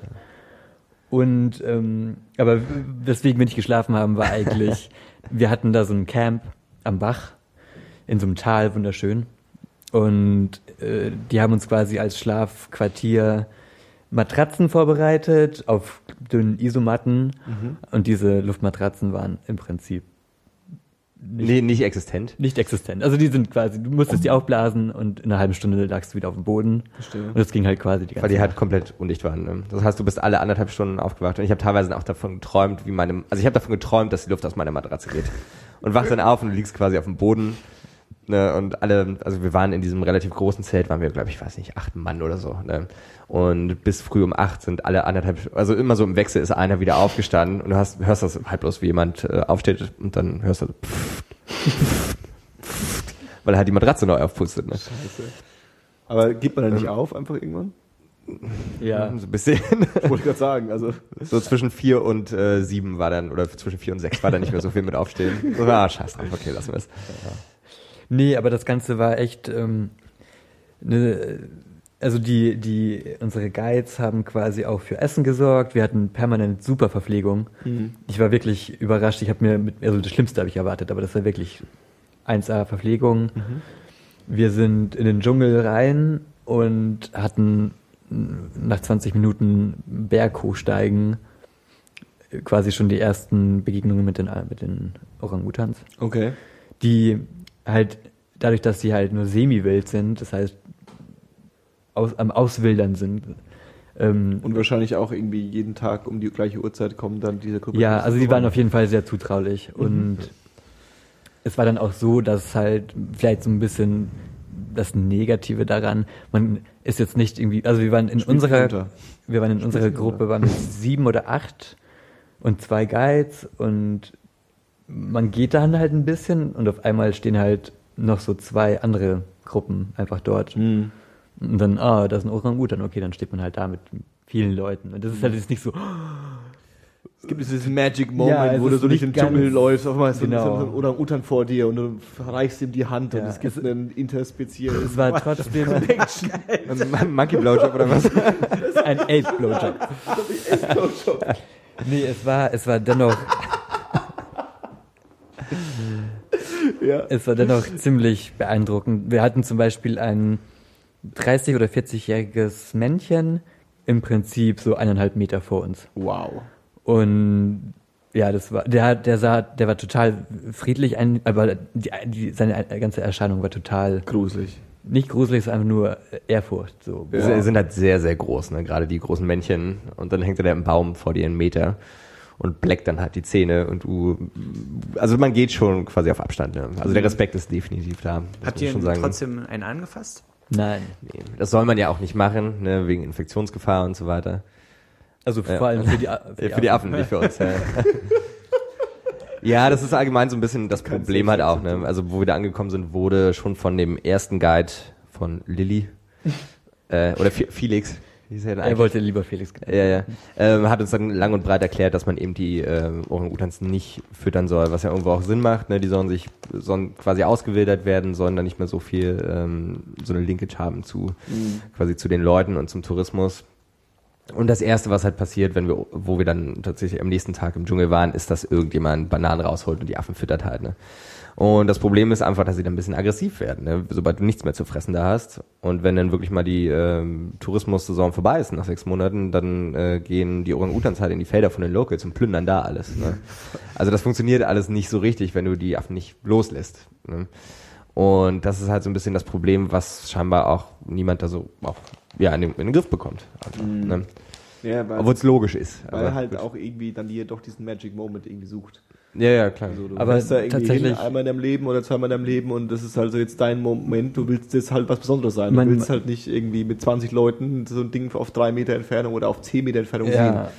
Ja. das ähm, Ding ist dann natürlich auch, man kann diese, diese Dschungeltouren auch viel länger machen. Also wir waren quasi, man kann sie nur an, an, einem, an einem Tag machen und gar nicht schlafen. Mhm. Ähm, Der sogenannte Chicken Trail. Der Chicken Trail, genau. Ja. Oder Die eben Weicheier, die, Ja, genau. die ähm, Standardversion, wie wir sie halt gemacht haben, mit einer Übernachtung. Man kann aber dann auch zwei bis eine Woche äh, äh, Tage und Nächte dort sein. Mhm. Und dann eben weiter und weiter und weiter in den Dschungel gehen. Und dann, also man, man munkelt, dass man dann eine Chance hat, den äh, Sumatra-Tiger zu begegnen. Und, aber das ist wirklich dann einfach. kein gutes Konzept. Wahrscheinlich. Einen frisst er immer dann. Ja. Pro, pro Tour. Und äh, naive Frage von mir, weil mir das gerade so einfällt, das ist wirklich eine naive Frage. Aber ihr wart zwar ausgerüstet mit irgendwie ähm, Rucksack und Schlafsack und äh, äh, äh, Handgepäck, oder wie seid ihr das unterwegs gewesen die ganze Du meinst Zeit? im Dschungel? ja, im Dschungel oder grundsätzlich? Also ja, grundsätzlich hatten wir ähm, ja unsere Backpacks, Genau. was uns ja auch als Backpacker dann ausgezeichnet hat. Richtig. Und im, im Dschungel war das dann so Sweet. vorher abgelegt? Oder nee, im Dschungel, genau, wir hatten eben die, die, die ähm, Taschen gelagert bei dem äh, Gasthaus, bei dem wir zuvor genächtigt hatten. Ah, okay, okay. Und im Dschungel hatten wir, glaube ich, jeder nur ein kleines, kleines Ja, so Hand, Handgepäck dabei. Handgepäck, ja. Mhm. Und Trekking-Sandalen. Ah. Das einzige Mal, wo ich sie wirklich äh, tatsächlich genutzt habe, war da im Dschungel. Du bist also einer von denen. Ja, Trekking-Sandalen. dann, aber ohne, äh, ohne Socken. Ich habe mal noch eine Frage, weil wir ja vorher bei eurer Verabschiedung darüber gemunkelt haben. Funktioniert der Kompass nicht mehr, wenn man auf der Südhalbkugel ist? Doch, der funktioniert noch. Ich, ich dachte mir schon, dass es Quatsch ist, aber ich, jetzt wollte ich es bestätigt wissen. Ja, der äh, Nordpol verändert da nicht seine, seine Lage. Äh, Alles klar. Es ist nur so, dass das Wasser sich andersrum dreht. Nee, das ist auch nicht so. Doch, doch, doch. Doch, doch, doch. doch, doch. Ich weiß das. Gibt so dieses Veritasium-Video, was sie irgendwie, ähm, wo Veritasium, das ist so dieser YouTuber, der, äh, ich weiß nicht, ob ich ihn richtig ausspreche, der so Knowledge- und äh, äh, Wissenschaftsvideos macht und der trifft, der kommt, glaube ich, aus England und er hat sich getroffen mit jemandem, der auch so ein bekannter Video-Wissenschaftsblogger, der in Australien lebt. Und die haben sich quasi getroffen und haben versucht, das gleiche, haben quasi das gleiche Experiment einmal in Australien und einmal in Ding gemacht mit, mit einem Abfluss, um rauszufinden, ob das Wasser wirklich andersrum fließt. Und ich weiß gar nicht, was das Ergebnis war. Spoilers, ich sag's nicht. Ich weiß es nicht mehr. Okay. Ich, äh, kann das Video weiter verlinken. Aber es gab tatsächlich irgendeinen Impact. Äh, äh, ich weiß auch nicht mehr, was es war. Okay, und ähm, wie groß ist so ein Orang-Utan? Orang-Utan? Ja, So wie äh, Paul oder eher ein nein. kleiner? Wa- Was soll das denn jetzt heißen? Also, Ja, so du wie, sitzt gerade so da. Ich stelle mir gerade so vor, dass so, so wie Paul, so sieht ja wie, aus wie ein Affe. Nein. so wie Paul sind vielleicht die erwachsenen Weibchen Okay. und die Männchen, boah, also Zweimal so groß wie ich. wie so ein Bär eigentlich. ne? Okay. Die sind wirklich groß. Krass. Ja, irgendwie so in meiner, in meiner Kinderbuch äh, äh, äh, Zoologie-Erfahrung ist halt so der, der, der Gorilla, das Riesenvieh. Und dann ist der Orang-Utan noch so ein bisschen kleiner. Ja, ja. Aber so kleiner halt dann in meinem Kopf dann halt so ein bisschen kleiner als ein Mensch. Aber Nee, nee, nee, nee, nee, nee, nee. Die sind, ich kann jetzt keine, man gibt ja gerne bei sowas äh, die Masse an. Äh, ich Ja, also ich, also ich würde nicht sagen, dass sie größer sind, aber breiter auf jeden Fall. die sind also einfach da- massiger. Ja. Und die Arme sind halt so, ne? ewig Ja, lang. ja, ne? Und die, und die, die Männchen haben dann diese, diese markante Gesichtsform mit diesen ähm, Lappen an der Seite, mit diesen Ja. Backenlappen und diesem Bart und Ja, ja, ja. Hier wie die, wie die Klingonen so ein bisschen. Crazy, okay. Und dann, äh, Ja. ähm, Aber da gab's dann auch so sehr schöne, also das ist so eine Sache, an die ich mich auf jeden Fall gerne erinnere. Äh, da hatten wir dann diesen quasi den, den ersten Tag mit dem, mit dem Track und sind dann gegen den frühen Abend sind wir dann in diesem Basislager eingekehrt an dem Fluss. Äh, exakt, das war der Moment, wo es dann auch tierisch angefangen hat zu regnen. Ne? Und wir sind halt gerade rein, haben dann kurz überlegt, hm, da sind ja immer noch irgendwie drei Gruppen oder so, die da irgendwie im, im Dschungel rumkriechen. Und teilweise war es auch sehr steil, gerade in dieser, also der Bergabgang, um in dieses Lager zu kommen. Alles so sehr lehmiger Boden. Also das war, wo es noch nicht mal geregnet hat, war es jetzt fordernd, sagen wir es mal so. Und das wird halt natürlich nicht verbessert, wenn es Ja, anfängt, wenn es tierisch anfängt zu regnen im Dschungel.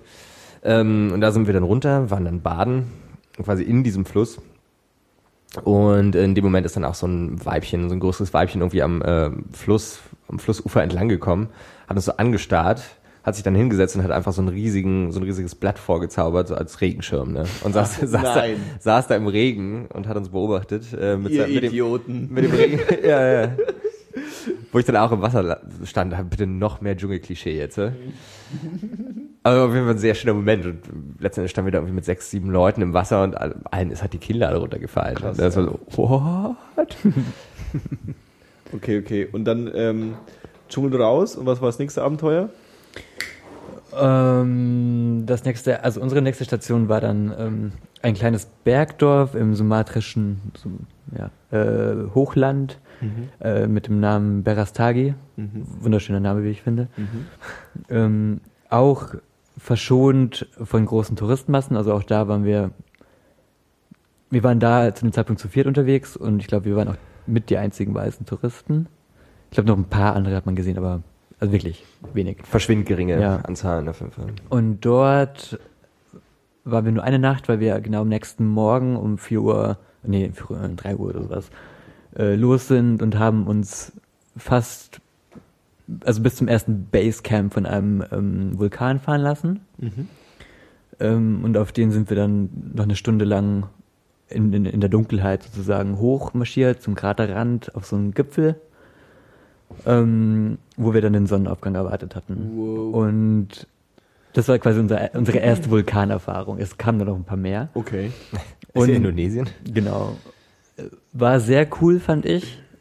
Ähm, das eigentlich Witzige war, es war Sonntag, äh, also Sonntagmorgen und das ist quasi so die einzige Chance für den touristischen, äh, indonesischen Highschooler aus Medan, eben aus dieser ähm, Hauptstadt, mal da auch hinzufahren Mhm. und dort zu campen und dann eben ähm, früh morgens auch auf den Gipfel zu gehen. Und wir, wir vier Weißnasen waren dort und gefühlt ähm, zwei bis 300 indonesische Schüler. Krass. Und so in der Dunkelheit ging's noch, da wussten halt dann eben nur die unmittelbar um uns herum. Es war wirklich vollgestopft auf diesem Gipfel. Wir saßen dort, haben gefroren, um uns herum eben massenweise von diesen Schülern. Und nur so, die halt wirklich in unmittelbarer Nachbarschaft von uns waren, wussten halt, dass wir da sind. Aber als dann die Sonne aufgegangen waren und wir dann auch den, den Abstieg begonnen hatten, ja, dann waren wir halt natürlich die Sensation. Mhm. Und dann mussten wir natürlich auch alle zwei Meter anhalten und Fotos machen mit denen, weil das machen sie sehr gerne. Ja, witzig. Und ähm, Schön Selfies. ja, da, also die, da können wir uns jetzt in den ganzen Podcast drüber unterhalten, über die Selfie-Kultur in Indonesien. Ja. Sehr ausgeprägt anscheinend. Ja. Ja. Ähm, ja, das war dann so unsere erste Vulkanerfahrung in Indonesien. Was sehr cool war, dort gibt es zwei Vulkane und der eine, auf dem wir nicht waren, den man aber vom, von dem Vulkan, wo wir waren, äh, sehen konnte, der war gerade aktiv und hat eine wunderschöne, äh, bilderbuchhafte ähm, Rauchwolke. Rauchwolke ja. geschleudert. Und ähm, ja, Also in Indonesien gibt es anscheinend viele Vulkane? Fragezeichen. Äh, ganz genau. Ja. Äh, Indonesien ist quasi vulkanischen Ursprungs. Das liegt ja genau dort, wo die eine Kontinent, Kontinent, äh, Kontinentalplatte, äh, ich glaube unter sie, unter die andere sich schiebt Wahrscheinlich. und ja. eben dort die, der Vulkanismus eben extrem. also dieser pazifische Feuerring nennt man das ja, ne? wo auch Japan dazugehört und so weiter. ja, ja, ja. Wo du genau diese, äh, ja, die Naht hast zwischen den Verstehe. Platten. Ähm, dementsprechend siehst du halt eigentlich, wenn du ein bisschen höher kommst, wenn du dich ein bisschen entfernst von der Küste, siehst du halt eigentlich überall Vulkane. Ne? Also auf, eigentlich auf allen Inseln Ja. auch. Ne? Ähm, ja, und dementsprechend war das dann auch mehr oder weniger unser nächstes Ziel danach. Das war dann der Tobersee. Und der Tobersee, das war mal, ist ist quasi der, der alte Krater von einem Supervulkan, der irgendwie vor 70.000 Jahren explodiert ist. Okay. Und in diesem See gibt es eine Insel und die Insel ist so groß wie Berlin. Also kann man sich so ein bisschen denken, wie groß der See ist dann sozusagen. Das heißt, du hast eine Insel und auf der Insel ist ein Vulkan. Nee, nee, nee, nee. du hast die Insel Sumatra. Ja. Auf der Insel Sumatra gab es einen Vulkan, der ist explodiert. Aha. Okay. Dort ist jetzt ein, ein Krater mit einem Umfang von Brandenburg? Keine Ahnung. Nein, also ja, riesig. vielleicht nicht Ja, nee, Brandenburg nicht, so nee. groß ist es nicht. Ich stelle mir halt Aber hat- Brandenburg es- und als Insel Berlin denn vor, weißt du? Aber quasi so, ähm, wenn du die, wenn du die ähm, Insel in diesem Vulkansee hast, dann hast du bis zur bis zur Festlandküste sozusagen, pff, weiß ich nicht. Ich Keine kann, ich kann Also es ist der, der äh, größte, ich glaube der größte See in Südostasien ne, und der tiefste Kratersee weltweit. Also ist irgendwie 500 Meter tief oder so. Okay. Ne? Also ist durchaus beeindruckend. Und du fährst schon ein, zwei Stunden vom Ufer sozusagen, bis du auf der Insel bist. Ne? Also das ist oder bisschen abgeschlossen vom Meer oder ist da ist ja, ja, ja, das Ja. ist komplett äh, Süßwasser alles. Süßwasser, genau. Binnensee. Und ja, die Insel ist, oder überhaupt die Vegetation, das Klima da ist komplett anders als in, im, im restlichen Land. Und das ist so eine Mischung, es wu- wurde im, in unserem Reiseführer ziemlich treffend als ähm, Schottland im ständigen Hochsommer Okay. Bezeichnet.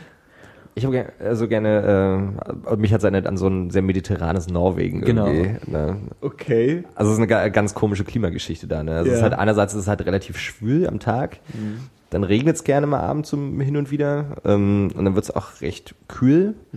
Aber die Vegetation wechselt halt auch die ganze Zeit. Ne? Also du hast dann irgendwie auf der Insel hast du dann einerseits Reisfelder, andererseits hast du dann auch äh, irgendwelche Mischwälder, die da irgendwie auf der Insel unterwegs sind. Ähm, Du hast auch diese, Ja.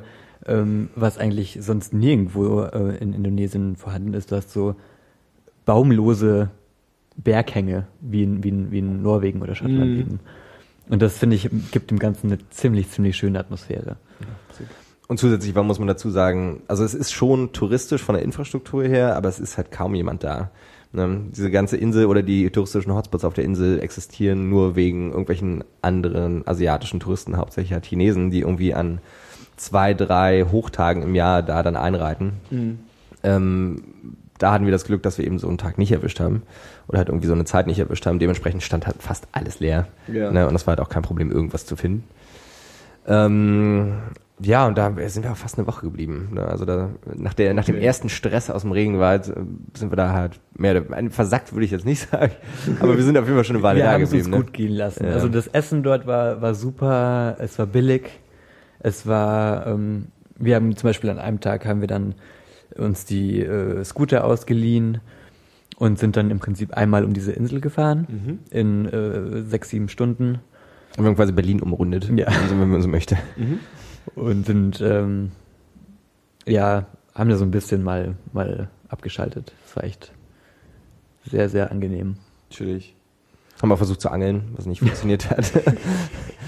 äh, haben dann noch den Haken verloren von der Angel, die war bei, bei irgendeiner Familie, war ich dann also mit einem von dem Mädel, äh, also wir haben wir da auch ein paar andere deutsche Touristen kennengelernt.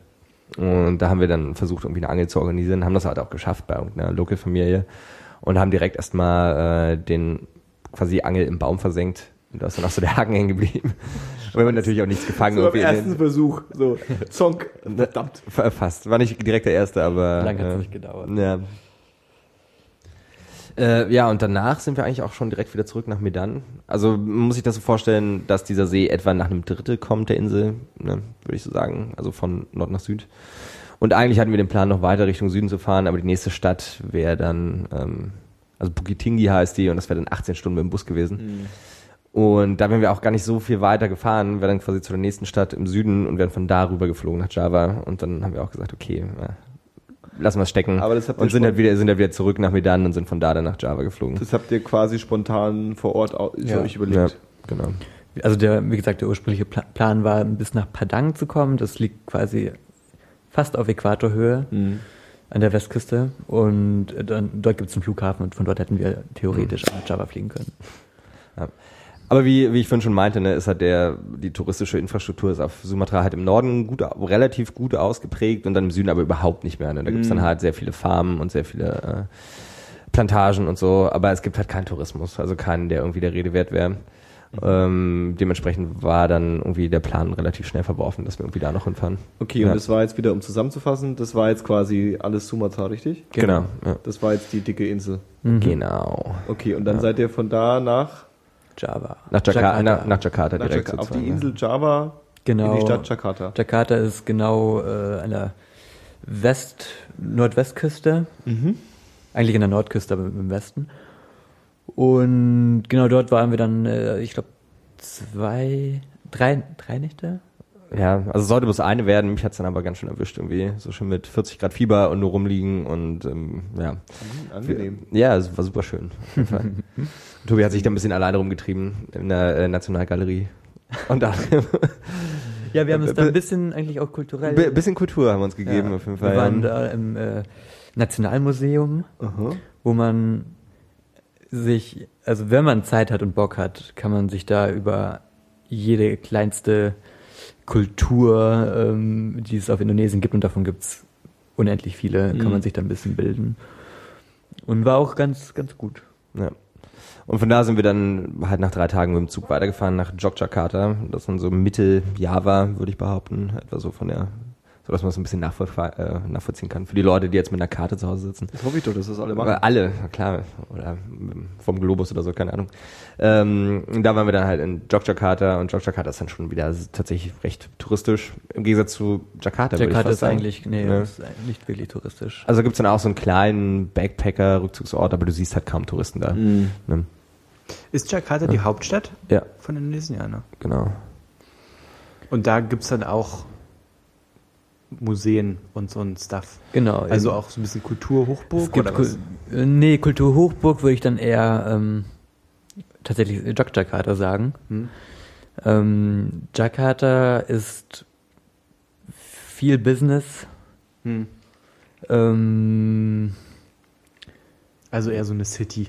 ja, es ist, es wird von vielen Leuten sehr als, als Moloch verschrien Okay. und äh, viele Touristen meiden den Ort. Ich fand es jetzt selbst nicht so schlimm. Okay, das ist Gotham von Indonesien. Ja, Ja, vor allem, wenn du das so sagst, im Vergleich dazu, dass ihr noch irgendwie ein paar Tage vorher auf dieser äh, magischen Insel unterwegs ja wart. klar, aber das, wir, wir haben ja auch ein bisschen so diese Sachen gesucht, dass man halt nicht, man kann ja nicht die ganze Zeit irgendwie am, am See oder am Meer liegen Klar. und dann Also kann man schon. kann man aber schon, aber Sollte man vielleicht naja. nicht, wenn man da ist. Ja. generell finde ich, verspürt man schnell, wenn man länger als irgendwie drei, vier Tage in einem Ort ist, dass man schon auch Bock hat, weiterzufahren.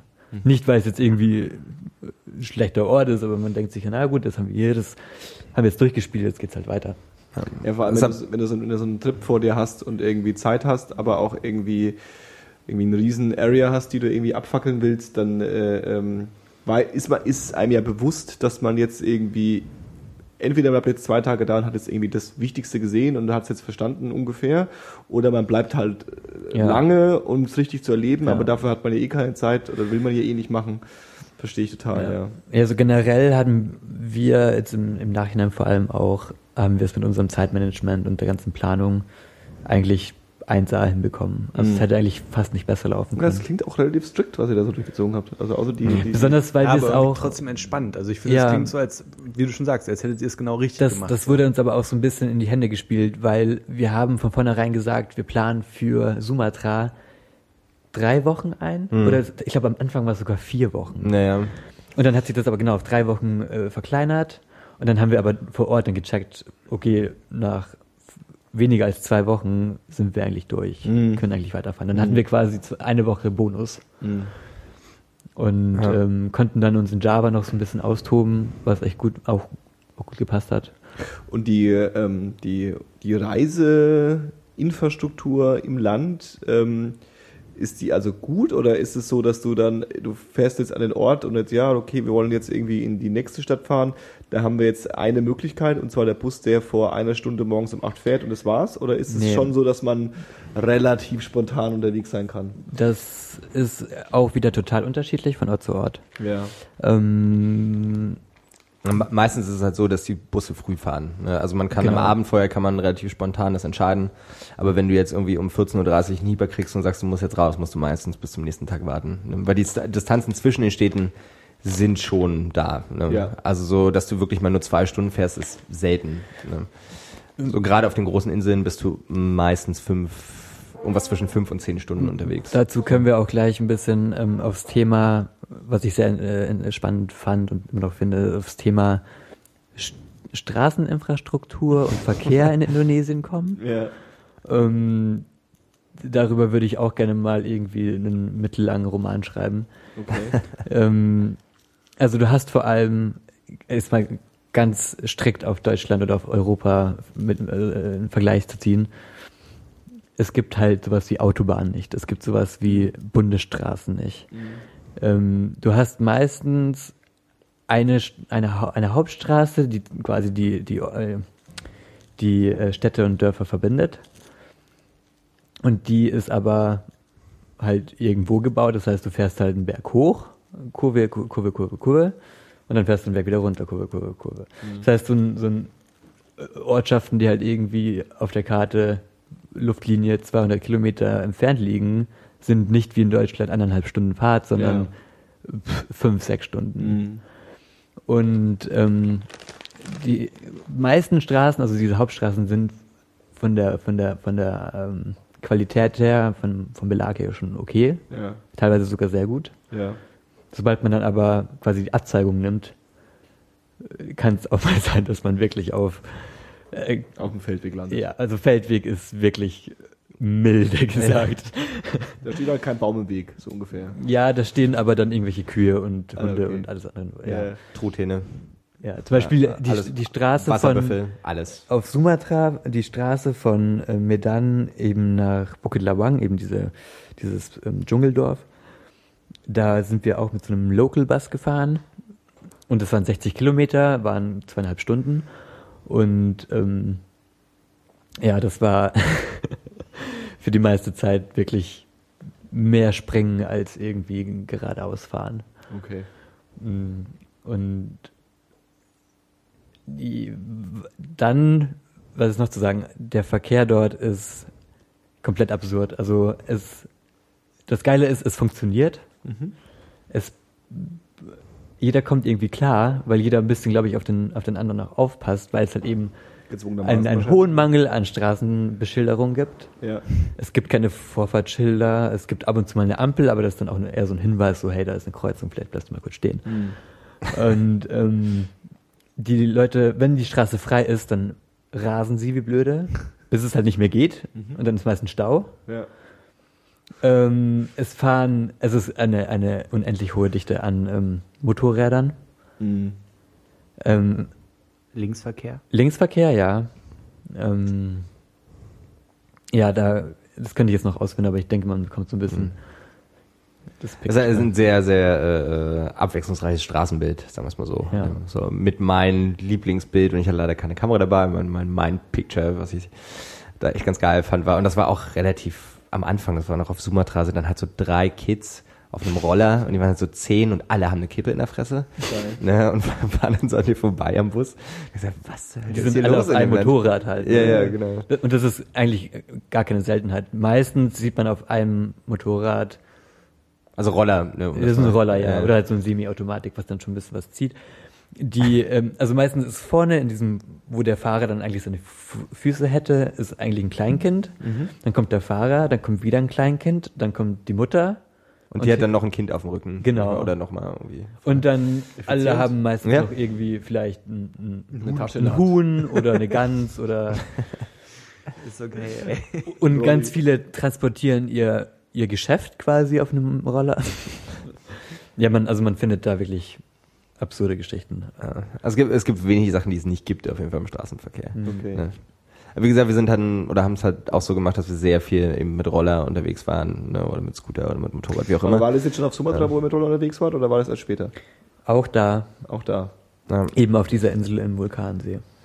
Du hast, Chris, du hast ähm, von der anderen Südostasien-Tour so viel von diesen Rikscha-Taxis erzählt. Gibt's da auch so ein Ähm, ausgeprägtes Taxiwesen? Ja, hm, das, also es gibt in den Ballungszentren gibt's halt viele Taxis. So Rikschas habe ich tatsächlich im Vergleich irgendwie zu jetzt Thailand, Kambodscha, Laos, Vietnam gar nicht so oft gibt's, aber sind jetzt nicht so. Also ich fand, es war immer von, von, Ort, von Insel zu Insel und Ort zu Ort unterschiedlich. Es gab zum Beispiel an Banda Aceh, eben da im Norden Sumatras, da gab es halt ähm, Motorräder, die dann eben seitlich nochmal so ein Wägelchen Hm. mit sich geführt haben, was so einigermaßen überdacht war, wo dann zwei Leute irgendwie nicht wirklich gemütlich Platz hatten. Nee.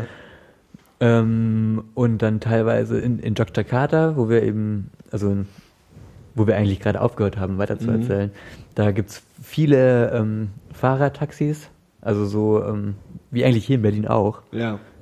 Ähm, und dann gab's auch Orte, wo so äh, personenverkehrmäßig viele Kutschen waren, Geil. ähm, also Pferdekutschen. Ja. Und ähm, ansonsten fahren viele im Prinzip auch nur ihr Motorrad durch die Gegend und das heißt dann O-Jack. Ähm, und du kannst dann eben für ein bisschen Geld hinten drauf fahren. Also Hm. 60 Cent, bisschen Geld. Ne? Und dann aber auch zu So. zweit bei einem mitfahren oder was? Ja, da werden die bestimmt nicht abgeneigt. aber- Also die transportieren dich auch mit deinem Backpack, das hatten wir dann irgendwie auch nochmal zwischendurch. Ne? Dann hast du einfach dann so dein kleines Gepäck und das großes Gepäck kommt einfach alles auf so einen kleinen Roller und der Typ fährt dich dann halt ne? und dann darfst du dich bei ihm festhalten. Und dann Schön cruist du da, ja auf jeden Fall, und dann cruist du da halt mit 60 Sachen irgendwie durch die Stadt. also Helm ist dann eher auch nebensächlich. Ja, ist auch ja so ein Hinweis, Ja. so, kann helfen. Aber ich sagen muss, dass wir, also wir sind ja öfter mal gefahren, aber wir sind glaube ich nicht wirklich ohne Helm gefahren. Ne? Also das gibt dann immer so, so die Geschichten. Ne? Irgendjemand hat von irgendjemandem gehört, der irgendwo äh, sich hingelegt hat. Es gab ja. irgendwas die Geschichte von, das war dann später auf Lombok. Na, und ich muss dazu sagen, uns ist halt nie was passiert. Ja. Aber wir haben dann immer so aus zweiter oder dritter Hand haben wir dann irgendwas erfahren, was irgendjemand passiert ist. Da war irgendwie auch die Geschichte von irgendeiner französischen Yogalehrerin und die saß bei irgendjemandem hinten drauf und der Typ hat versucht, einem Hund auszuweichen und sie ist halt runtergefahren, hat einen Helm und da ist halt nichts passiert. Und dann kam halt ein Laster von vorne und hat sie Nein. erwischt und ist halt auch tot. What? Wie gesagt, sowas haben, oder weiß nicht, das war, so Lombok, da ist viel passiert tatsächlich, wenn, wenn ich mich richtig erinnere.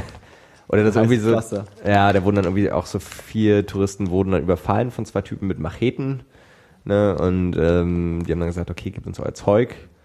Und dann ging das scheinbar nicht schnell genug und er hat dann versucht, den Rucksack irgendwie vom Rücken mit der Machete abzuschneiden, sozusagen. Hat sie, der, hat die eine dann, also ich glaube auch eine Deutsche, irgendwie am Arm verletzt. Ähm, dann musste das irgendwie auch genäht werden. Um Gottes Willen. So, ähm, das Ja, aber ist ja noch führt, verhältnismäßig harmlos quasi, wenn das genäht werden muss. Das passiert dir, das Ja, ja, passiert dir klar, hier, klar, Äh, ne? ne? Wiegelinde genauso. Also wirklich, Johannes, was ist denn los mit dir? nee, aber Tobi hat mir im Vorhinein auch schon erzählt, dass äh, im Inland auch ganz gerne mal Licht ausgelassen wird, nachts. ja, das ist wahr. Ach so, bei den, äh, bei den Verkehrsmitteln oder was? Also meine Theorie Ja. war halt, dass sie Benzin sparen wollen. Ne? Weiß ich jetzt nicht, wahrscheinlich sind sie einfach nicht so wirklich bereit, sich darum zu kümmern, wenn mal die Birne ausgebrannt ist. Aber wer weiß schon. Auf jeden Fall auch nicht ganz. Deswegen haben wir eigentlich auch äh, immer versucht zu vermeiden, in der Nacht mit dem Motorrad Ja. unterwegs zu sein. Hat natürlich auch nicht immer geklappt. Nee.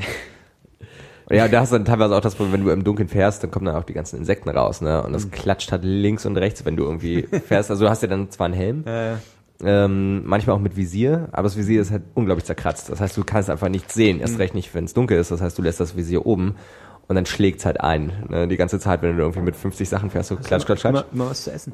Ja, ja. Ich hatte einmal hatte ich irgendwie einen Käfer im Auge und ich weiß nicht, was, was der Käfer geladen hatte, aber es hat gebrannt wie Hölle. Ne? Und dann hängst du da mit 50 Sachen und versuchst irgendwie den Käfer aus deinem Auge zu reiben und hängst aber mitten im Straßenverkehr. Also da sind dann so die ähm, Situationen, die das Ganze so ein bisschen würzen, auf jeden Fall. Wie hoch ist die Monsterdichte? Also was laufen da für äh, äh, Tiere rum, denen man nicht begegnen will? Außer Affen und Tiger? Ja, also Geckos sind natürlich allgegenwärtig. Die sind jetzt aber nicht so gefährlich, muss man nicht so sagen. Ne? Ähm, eine Reisepartnerin von uns hatte in einer von den Duschen, das sind ja oftmals so ähm, äh, Open-Air-Duschen, sag ich mal. Ne? Also wo das Bad halt irgendwie angebaut ist an den Bungalow, aber eben nur mit drei Wänden. Ähm, hatte sie einen Skorpion auf dem Fuß plötzlich. Ne?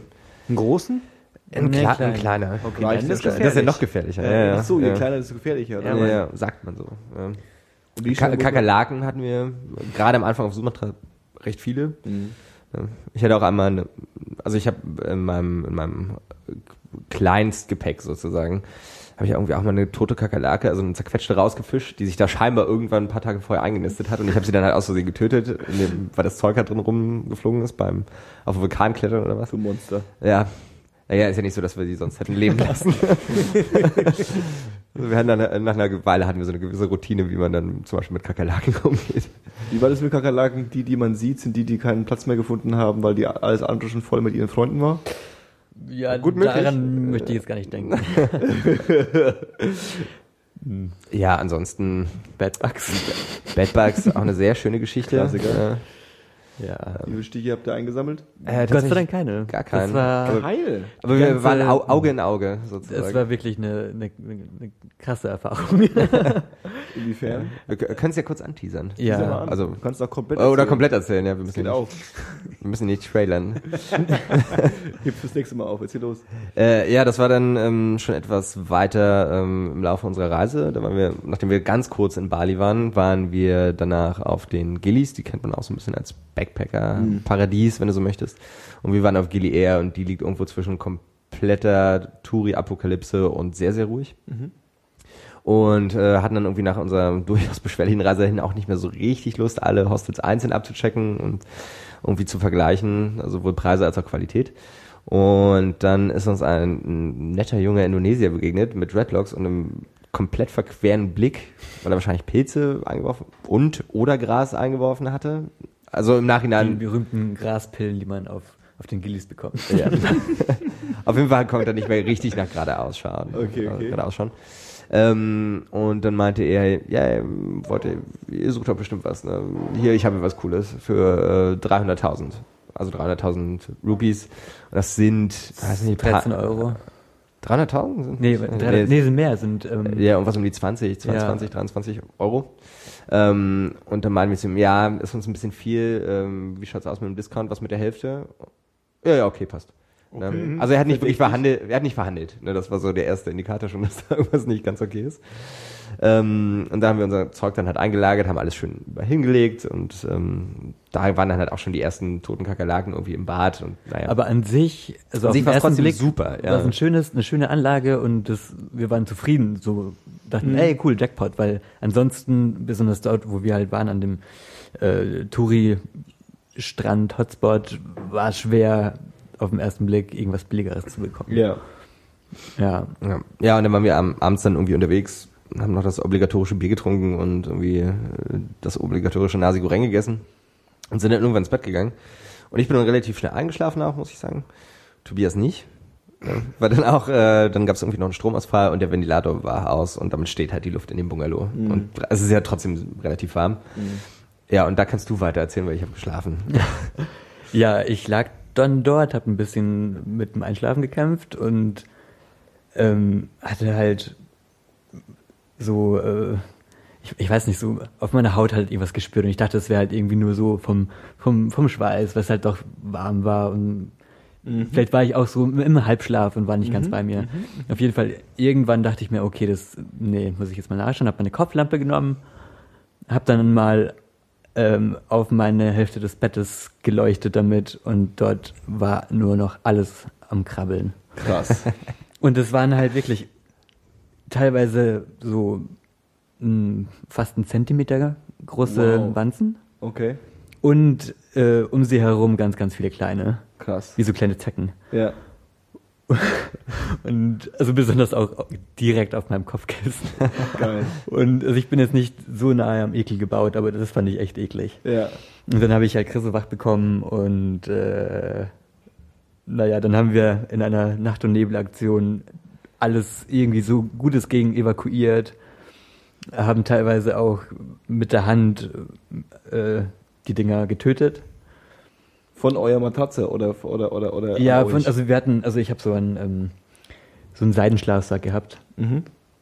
und der war halt voll mit den Dingern. Den, den habe ich dann über die Wäscheleine gepackt und äh, quasi per Hand jede einzelne Wanze tot gemacht. Ja.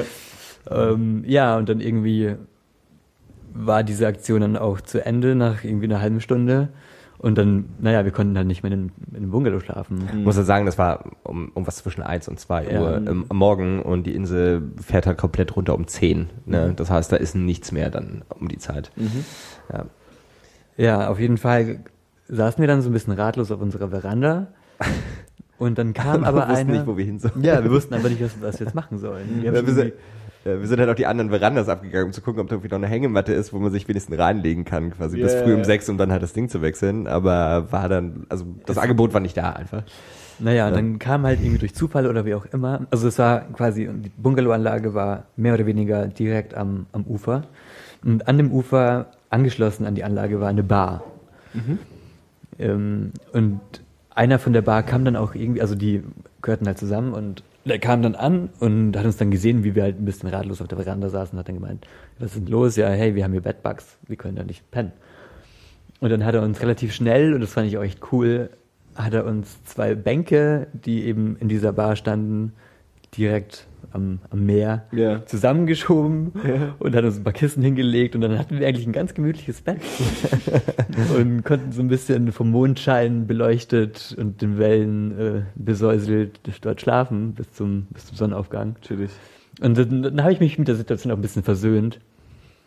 Ja, und dann gab es ein kleines Hin und Her, ob wir jetzt einen vollen Preis zahlen sollten oder nicht. Und letzten Endes haben wir dann äh, 50.000 gezahlt, weil wir halt so fair sein wollten und äh, gesagt haben, hey, okay, wir haben den Bungalow schon benutzt, ne? wir, hatten, Mhm. wir haben geduscht da, wir haben unsere Sachen äh, äh, gelagert. Mhm. Wir geben euch jetzt 50.000, also ein Drittel vom, eigentlich ein Sechstel vom ursprünglichen Preis. ähm, aber wir hauen jetzt ab. Und dann ja, gab es ein kleines Hin und Her, aber letzten Endes ging es dann. Ja, aber ja nicht mal bei dem, der da irgendwie das so gemanagt hat. Ne? Also da war es dann so, ja, pass auf, wir können, also wir haben da nicht geschlafen, bla bla bla. Wir geben dir halt 50.000. Ah, okay. ne? cool. Also hat er wahrscheinlich nicht zum ersten Mal erlebt. Ja, er Ja. war nicht wirklich überrascht, dass wir jetzt da. Er war auch nicht wirklich, er war auch nicht wirklich da, glaube ich. Ne? Er war irgendwie schon wieder ganz woanders. Aber er hat mir doch am Vorabend, glaube ich, hat er mir angeboten, ob wir mal Schach spielen wollten. Ach, Er ist nie Er zugekommen. ist nicht dazu gekommen. Nee. Er wollte um ein Bier spielen, glaube ich. Und Bier ist eine wertvolle ähm, Ware auf jeden Fall. Verstehe, verstehe. Ja, ich finde es immer so witzig, dass das, ähm, also ist es dann wirklich nur deswegen, weil die ähm, sich nicht um ihre Hostelzimmer kümmern oder ist es was? Äh, Würde ich gar nicht sagen. Das Ding was, ist, dass der Indonesier einfach, das ist halt nichts Ungewöhnliches, damit kommt man halt irgendwie nee, klar. ich meine, das ist erstmal das ist halt auch so kein indonesisches Ding. Ne? Das hast du ja überall. Abgesehen davon, ja. Ja, und ähm, du kannst halt auch ein Fünf-Sterne-Hotel haben, wenn irgendjemand reingeht, Oh, der yes, Bedbugs ja. mitschleppt, weil er irgendwo in einem Bus saß, wo Bed- Bedbugs in den Polstermöbeln drin sind, ähm, dann sind die genauso schneller. Richtig. Und so die es Frage, die sich dann los. stellt, ist, wie, wie schnell wirst du das Zeug wieder los? Ne? Ja. Und wie schnell reagieren die? Und was uns da im Nachhinein noch gesagt wurde, ist, dass halt ähm, wahrscheinlich sehr viele Bedbugs von den, eben genau von diesen Polstermöbeln aus den Fähren mit rüber geschleppt werden. Mhm. Ne? Also die Bedbugs zählen quasi immer von Insel zu Insel die ganze Ja. Zeit und wenn äh, irgendjemand da seinen Rucksack draufstellt oder irgendwie nochmal Klamotten und land, das landet dann auf dem Bett, kann es halt da genauso passieren. Ne? Ja. Wir hatten irgendwie auch noch ein anderes Mädel getroffen und sie sah auch fürchterlich aus. Ne? Komplett von Bedbugs zerstochen, hatte dann irgendwie noch eine allergische Reaktion drauf und die, sie war davor in so einem Diving Resort, ne? Okay. wo du schon irgendwie das drei- bis vierfache zahlst von dem, was wir gezahlt haben. Also das kann ich eigentlich überall erwischen. Ne? War aber tatsächlich in den zwei Monaten das einzige Mal, wo wir irgendwie so ein bisschen, also wo wir wirklich in, in Kontakt kamen. Habt, wo ihr es ne? mitbekommen habt. Ja. Ja, ja crazy. Okay, ähm, äh, äh, wir waren bei, ich versuch's wieder so ein bisschen aufzuräumen. Ähm, Wir waren eigentlich in, das letzte Mal in Jogjakarta, aber Jogjakarta war, weiß ich gar nicht, war nett. Ja, Ja. es ist, glaube ich, ähm, bei indonesischen Touristen, muss man dazu sagen, wir mit unserer zweimonatigen Reise waren schon eher die Ausnahme. Mhm. Die meisten Leute sind unter einem Monat da, entweder weil sie eben Indonesien nur als einen der vielen äh, Stops eingeplant haben oder weil sie halt eben sagen, hey, wir haben jetzt drei Wochen Urlaub, äh, wir schauen uns jetzt, ähm, die meisten schauen sich Bali und Lombok an Mhm. und die Gillis, weil die genau dazwischen liegen. Ähm, und manche Kulturinteressierte gehen halt noch auf Java und ähm, schauen sich dort die Tempel an oder die Städte und äh, da gibt es auch ein paar sehr schöne Vulkane. Ähm, und das kann man halt in drei Wochen auf jeden Fall machen. mhm. Und eben wir mit unseren zwei Monaten, wir waren halt, die Ausnahme waren auf Sumatra noch und danach halt eben noch nach Osten weiter und das haben wirklich die wenigsten gemacht. Verstehe. Und dann eben, äh, sobald wir eigentlich auf Lombok waren, Das ist jetzt die nächste Insel nach Java. nee, nach Java kommt eigentlich Bali, da haben wir ja quasi nur eine Nacht gepennt und sind dann auf die Gillis weiter. Ja. Und von den Gillis, die liegen direkt an der, an der Ostküste von Lombok, sind wir dann auf Lombok und waren halt ein paar Tage auf Lombok. Und ähm, So die Gillies, das war auch da, da sind wir länger geblieben, um da eben unseren Tauchschein Genau. zu machen, weil wir zwischendurch dann uns dachten, hey, warum nicht, wenn man schon mal da ist. Ne? Das sind irgendwie auch 280 Euro, muss man halt dazu sagen. Ist aber im Vergleich oder im weltweiten Vergleich relativ billig für so einen Open-Water-Schein. Okay. Ne? Ähm, das hat dann halt dazu geführt, dass wir irgendwie fünf, sechs Tage insgesamt auf den Gillies waren, Ja. glaube ich. Ne? Obwohl man im Prinzip, also die Gilles sind, sind nett und, und sehenswert und man kann äh, gut tauchen, man kann gut schnorcheln, aber eigentlich war es jetzt nicht unbedingt das Highlight auf der ganzen Ja. Reise. Aber wir sind halt im Prinzip zwangsläufig ein bisschen länger da geblieben. Ähm, Für den Tauchschein. genau. Genau. Herzlichen Glückwunsch. Dankeschön. Dankeschön. Und was halt, was ich noch ein bisschen zu Ende führen wollte, Äh, sorry. alles, alles, was östlicher von, von Lombok war, war dann im Prinzip unentdecktes Land, weil niemand da war. Dem, also jeden, den wir gefragt haben, oder auch keiner dahin wollte. Mhm. Die meisten Leute kamen von Bali und wollten dann auch wieder nach Bali Mhm. oder äh, auf die Gillies und irgendwie alles, das, das kannten wir halt alle schon. Mhm.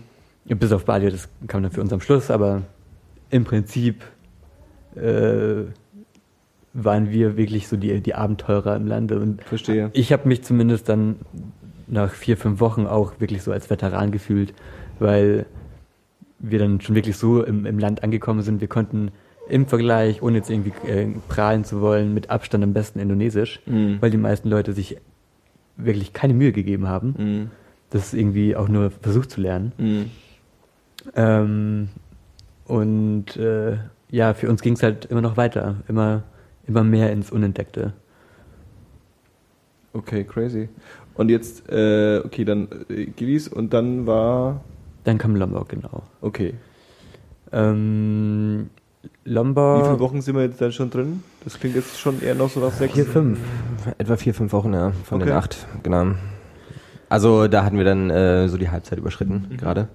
Hatten aber immer noch eigentlich super viel Zeit. Ne? Also Ja. wir waren, weil wie Tobias vorhin schon meinte, ne, hatten wir, ähm, waren wir unserem Zeitplan eigentlich voraus. Mhm. So dass wir da eben auch nochmal die Möglichkeit hatten, einfach ein bisschen, also das Ganze ein bisschen lockerer anzugehen. Mhm. Ne? Wo du dann sagst, okay, vielleicht müssen wir nicht heute los, vielleicht auch nicht morgen, aber übermorgen morgen wir langsam weiter. Ne? Verstehe. Ähm, ja, auf Lombok hatten wir im Prinzip zwei Stops. Einmal in äh, Sengigi, das ist eine, ein kleines Dörfchen ähm, am, am West, an der Westküste, Mhm. nordwestliche Küste. Ähm, auch relativ touristisch, aber angenehm, also noch sehr angenehm. Man konnte auch sehr gut billig essen und konnte von dort auch, ähm, was wir auch gemacht haben, ein paar nette Motorradtouren machen. Mhm. Ähm, Wo wir auch dann, äh, so, ich glaube, so mit das kulinarische, also es gab viele, aber da hatten wir definitiv eins der kulinarischen Highlights. Ne? Das sind, irgendwie auch zu, sind wir auch zu viert ähm, dann eben Richtung Süden gefahren äh, und standen dann irgendwann Immer noch irgendwo, die gleichen vier? Nee, schon wieder neue vier.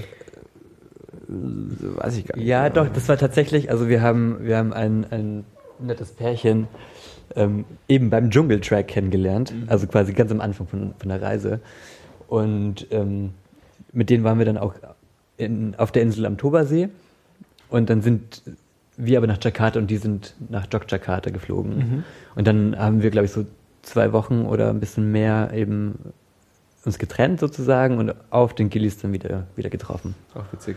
Und mit denen waren wir dann ähm, eben noch in, in Lombok Festland quasi. Genau, ja. Ähm, und da standen wir dann, wie gesagt, ähm, irgendwo am Strand, irgendwo mitten in der Pampa und waren auch wieder die einzigen irgendwie Nicht-Indonesier, was wirklich tatsächlich hin und wieder echt mal ganz schön ist. Ähm, und äh, standen halt vor zwei von diesen äh, Strandwarungs. Wie gesagt, Restaurant kann man halt nicht wirklich sagen. Ne? Es sind halt keine klassischen Restaurants. Du hast dann halt deine Plastestühle und hast dann deinen Grill und irgendwie deine, dein, dein, äh, naja, nicht, du hast ja nicht mal einen Tiefkühlschrank. ne? Du hast dann halt einfach so eine Kühltruhe, wo da halt drei Fantas drin sind und ein Bier. Ähm, und da stand dann auch so eine indonesische Mama und ähm, hat uns dann zugewunken und hatte halt so einen gigantisch großen Fisch in der Hand. Ne, also bringt natürlich wenig bei einem Medium, wo es nur ums Hören geht, das jetzt zu zeigen, aber Ja. der war so. Größer als auf jeden ja, ja, ja. Also schon so, weiß nicht, fünf, sechs, vier, fünf, sechs Kilo, irgendwie sowas. Also ein relativ großer Fisch. So ein Unterarm groß. Äh, ja, genau, so etwa Länge Unterarm mit Hand. Mensch, Johannes. Ja, Schön. Experte. Ja. Kenne mich auch mit Fischen.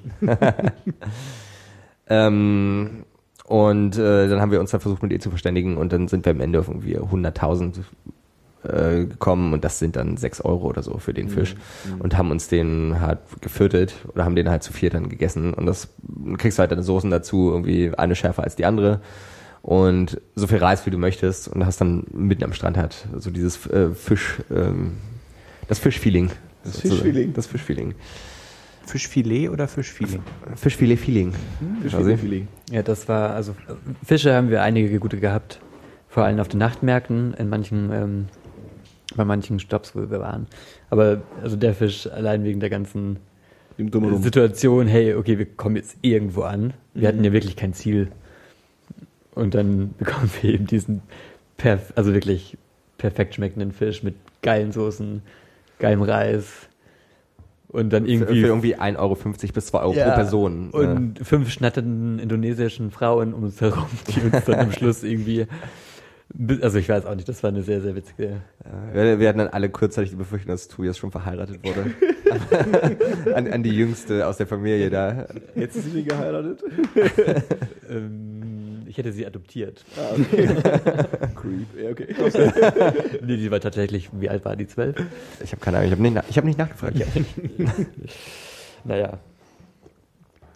Ähm, ja, genau.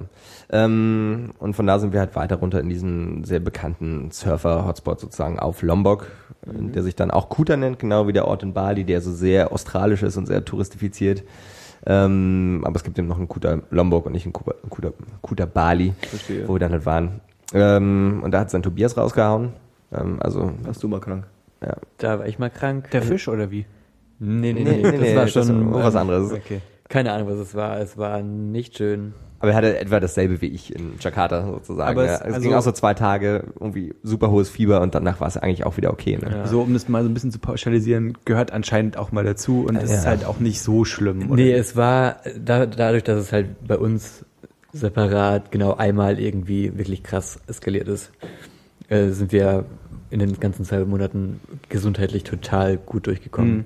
Wir hatten Mhm. keine großen Verletzungen, wir hatten äh, Es ist hin und wieder mit Blut geflossen trotzdem. Ja, Was ist aber- passiert? Was ist passiert? Aber Erzähl Kratzer. doch mal davon. Ja, es ist was passiert, Also, aber genau. erzählt jetzt lieber nicht, weil das könnte ja äh, jemand interessieren. Dann schieß mal los. Christoph hatte öfter mal Probleme mit seinen Zähnen. fucking, fucking Flipflops. Ja, ja, das ist auch die Strafe. So, sorry. ja, habe ich auch gesagt, weil ich bin immer mit festem Schuhweg. Na, jawohl. Ich hatte, ich hatte ganz blöde Sachen, wie zum Beispiel ähm, von den Wetsuits beim Tauchen, habe ich hier in den Kniekehlen auf beiden Seiten einfach Schürfwunden gehabt, die dann, also quasi bis zum Fleisch und Ach, die sind dann auch ewig lang nicht verheilt und dann war man da wieder tauchen und dann sind sie aufgerissen und Scheiße. einfach so unnötige Sachen. Ne? Ja, ja. Und wenn, wenn du dann so in, mit, äh, ich frage mich beide, gut, du bist ein bisschen entspannter, wenn du dann mit so äh, Fieber irgendwo am Ende der Welt sitzt, in so einem, in so einem Bungalow-Hostel und äh, äh, äh, dir geht's übel, denkt man sich dann kurz, na, Wäre ich mal zu Hause geblieben? so ein schöner, gelangweilter, generviger deutscher Arzt, den hätte ich jetzt doch gerne mal, dass er guckt, ob alles okay ist. Ich, ich weiß es, also so viele Sorgen habe ich mir, glaube ich, zu dem Zeitpunkt gar nicht gemacht. Ja. Ich meine, im Prinzip hätte es ja schon echt viel sein können, weil. Fieber ist jetzt erstmal so eine erste Meldung, hey, da ist was in dir, das wird gerade bekämpft. So ein Fieber, ja. Und ähm, besonders, weil der Teil von äh, Indonesien halt auch ähm, Malaria gefährdet ist, auf jeden Mhm. Fall. Ähm, oder Denguefieber oder sowas. Ähm, aber irgendwie Denkt man da immer erstmal Nee. dran. Also ich war da auch ein paar Stunden einfach im Fiebertraum, Warm. Wahn gelegen, habe einfach nur den Nachmittag durchgeschwitzt und dann habe ich am Abend habe ich dann bin ich auf die Idee gekommen, habe mir mal eine Ivo reingeschmissen und war das Fieber nach einer halben Stunde weg. Aber ich dachte mir, ich glaube, da hat der Augenzweck das Fieber und dann Gut, Mhm. sowieso, ja. Naja, so, äh, gerade so eine Sachen, ähm, wo du dann so ein bisschen merkst, das geht auch auf, irgendwie auf die Verdauung und natürlich könnte das alles sein. Auf der anderen Seite gehört es halt auch so ein bisschen dazu, wie Paul gerade schon meinte. Ne? Ähm, wo man halt ein bisschen aufpassen muss, tatsächlich sind alle, also quasi alle offenen Wunden. Ne? Also wir hatten da zum Glück auch so Desinfektionsspray dabei. Ne? Wie gesagt, ich habe mir irgendwie zweimal die Zehen fies aufgehauen mit viel Blut, aber so, do- so da war es jetzt auch nicht. Ne? Mhm. Es ist halt so die oberste Hautschicht weg und dann blutet es halt wie Sau. Und dann musst du halt ein bisschen aufpassen, dass kein Dreck reinkommt. Ja. Ne? Wie gesagt, besagter Australier, den wir vorhin kurz angesprochen hatten, der hat sich irgendwie vom Scooter runtergerollt, also weil ihm der Reifen geplatzt ist beim Fahren. Ähm, und hat halt so eine Schürfwunde im Knöchel und hat die eben nicht versorgt. Ne? Und wir haben den dann, oder ich habe den halt zwei, drei Tage später kennengelernt und da war es halt komplett infiziert. Ne? Also richtig schön rot, richtig angeschwollen, weil er nichts gemacht hat. Ne? Das heißt, du musst halt gucken, dass irgendwie kein Dreck reinkommt letzten Der Endes. Ne? verliert wahrscheinlich sein Bein. Äh, Ich weiß nicht. Wenn, wenn, er, wenn, dann ist es schon weg. Ne? Ja. Das ist jetzt auch schon wieder er ein hört Monat es her. jetzt So. und denkt sich, fuck, Er hört das bestimmt, ja, ja. infizierte Spray genommen. Ach, Johannes, Ne. diese Illusion. Der hört es Ne? jetzt. Also das ist eigentlich das Einzige, wo du so ein bisschen aufpassen musst. Ne? Okay. Und natürlich irgendwie Mückenschutz, ganz klar. Ne? Ja. Also da, äh, da musst du immer aufpassen, letzten Endes. Du kannst, ich sag mal so, letzten Endes kannst du auch das Risiko für alles minimieren, aber wirklich safe kannst du, also zu 100% safe kannst du aus der Sache nicht rausgehen. Ne? Das hat mich eh so ein bisschen gewundert, auch bei vielen Leuten. Also so Regel Nummer eins ist ja eigentlich, wenn du die Zähne putzt oder beim Duschen, wie auch immer, guck halt, dass das ganze Leitung, also dass du das Leitungswasser nicht irgendwie aufnimmst, dass du es nicht schluckst. Ne? Und ich habe überraschend viele Leute getroffen, auch die so ein bisschen fernab waren von Bali, weil Bali geht noch, da ist das Wasser ziemlich stark geklort, die einfach sich die ganze Zeit die Zähne geputzt haben mit dem Leitungswasser. Ne? Auch so auf Flores hinten, wo du auch, wo Typhus grassiert die ganze Zeit, ne? was mich dann persönlich so ein bisschen gewundert hat, warum jetzt also ne, du gehst halt auf die Seite vom Auswärtigen Amt und das steht ganz oben. Ne, sollte man schon wissen, wenn man irgendwie da unten unterwegs ist. Ähm, und ich habe da irgendwie auch mal so zwei Deutsche getroffen, auch auf Bali war das wieder. Und der eine davon war irgendwie auch jetzt ein Jahr in Australien unterwegs. Und ich saß neben den beiden, die sich irgendwie beim Reisen kennengelernt haben. die sich beim Reisen kennengelernt haben. Und dann haben die sich darüber unterhalten, dass vielleicht ja das Hostel weg ist, wo sie wieder hin wollten, nur weil sie da schon mal waren. Und dann meinte der eine von den beiden halt, ja, aber ich schlafe nicht mehr auf der Veranda, ich werde ja immer nur zerstochen. Ich weiß auch nicht, vielleicht bräuchte man da echt mal so, ich weiß nicht, ob es sowas gibt, aber so ein Insektenschutzmittel, irgendwie so ein Gift oder sowas. Ne, wo ich dann schon relativ laut, also ich habe so, und drehen sich ja beide zu mir um und dann meine ich, das gibt's, ne? Gibt's überall. So. Und das ist ja so das, was du mitnimmst. Ne? Nennt, nennt sich Det. Gibt's in jedem Laden hier, ist so ein ähm, Insektizid, was du halt aufträgst, damit du nicht von den Mücken gestochen wirst. Das kenne ich ja so, das habe ich ja sogar drauf, wenn ich nach Brandenburg mal Ja, auf ja. fahre. Ja. Ja, ach, ach, wirklich? Das gibt's? Davon habe ich auch noch nie gehört. Ne? Crazy. Ich werde immer total zerstochen hier. Mm, Das ist dann so der Punkt, wo man sich so ein bisschen fragt, okay, warum habt ihr nicht aufgepasst, Kids? Ne? Ähm, aber so im Großen und Ganzen, wie gesagt, kann man eigentlich vieles vermeiden, wenn man nicht total bescheuert ist. um es mal so drastisch auszudrücken. Ja, okay, okay. Keine Ahnung, also ich, ich äh, äh, ähm, ohne dass ich das jetzt zu sehr äh, zu vertiefen will, aber ähm, diese Reisen, von denen du so immer erzählt hast, da habe ich ja von dir schon viele Anekdoten äh, äh, gehört und ähm,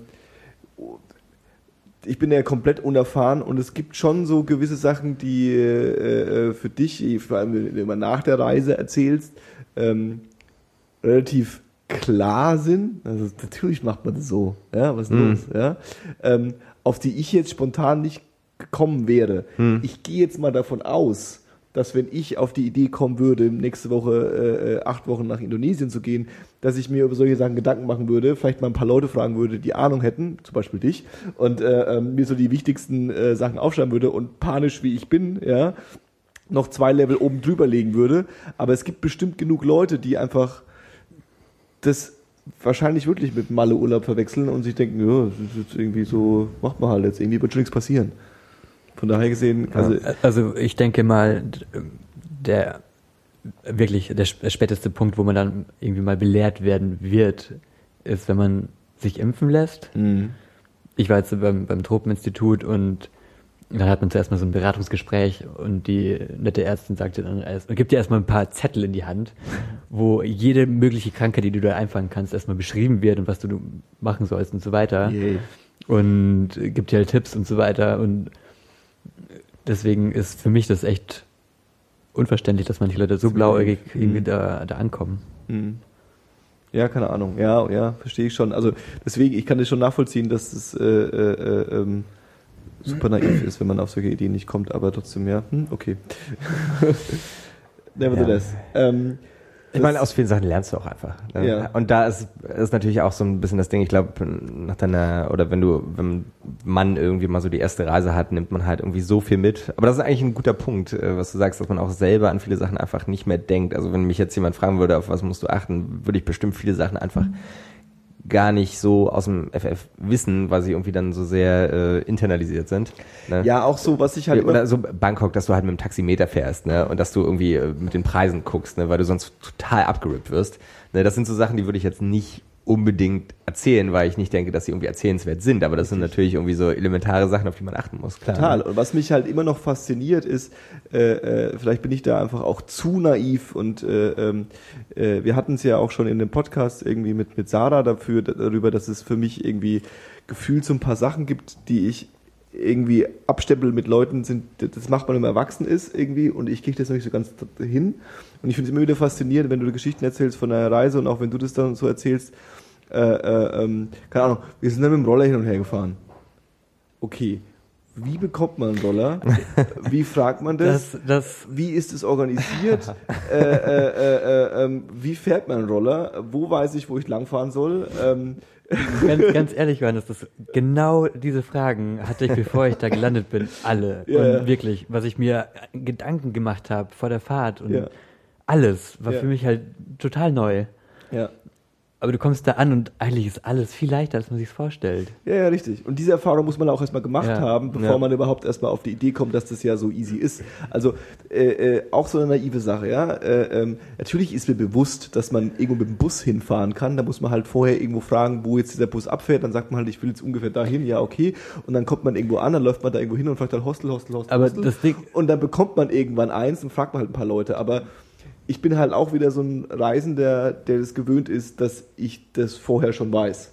Und dann habe ich mein Smartphone in der Hand und da ist auf meiner Apple Map drauf, irgendwie ich muss nach vorne und nach links und dann ist die Adresse und dann gehe ich da rein. Und dann sage ich, hallo Johannes Weißensee, ich hab so, Also so ganz naiv, ja. Und dass du das natürlich in solchen Trips nicht machen willst oder nicht machen solltest, um halt auch irgendwie den, die Experience zu haben und auch nicht machen musst, ja, äh, äh, ähm, das wäre für mich schon irgendwie Aufreibung genug. Natürlich glaube ich sofort, hast du das vor Ort zweimal gemacht, ist das schon wieder irgendwie relativ unkompliziert, ja. also es ist in, in den ähm, touristisch sehr stark äh, äh, ähm, etablierten Orten Ja, sogar noch einfacher. klar.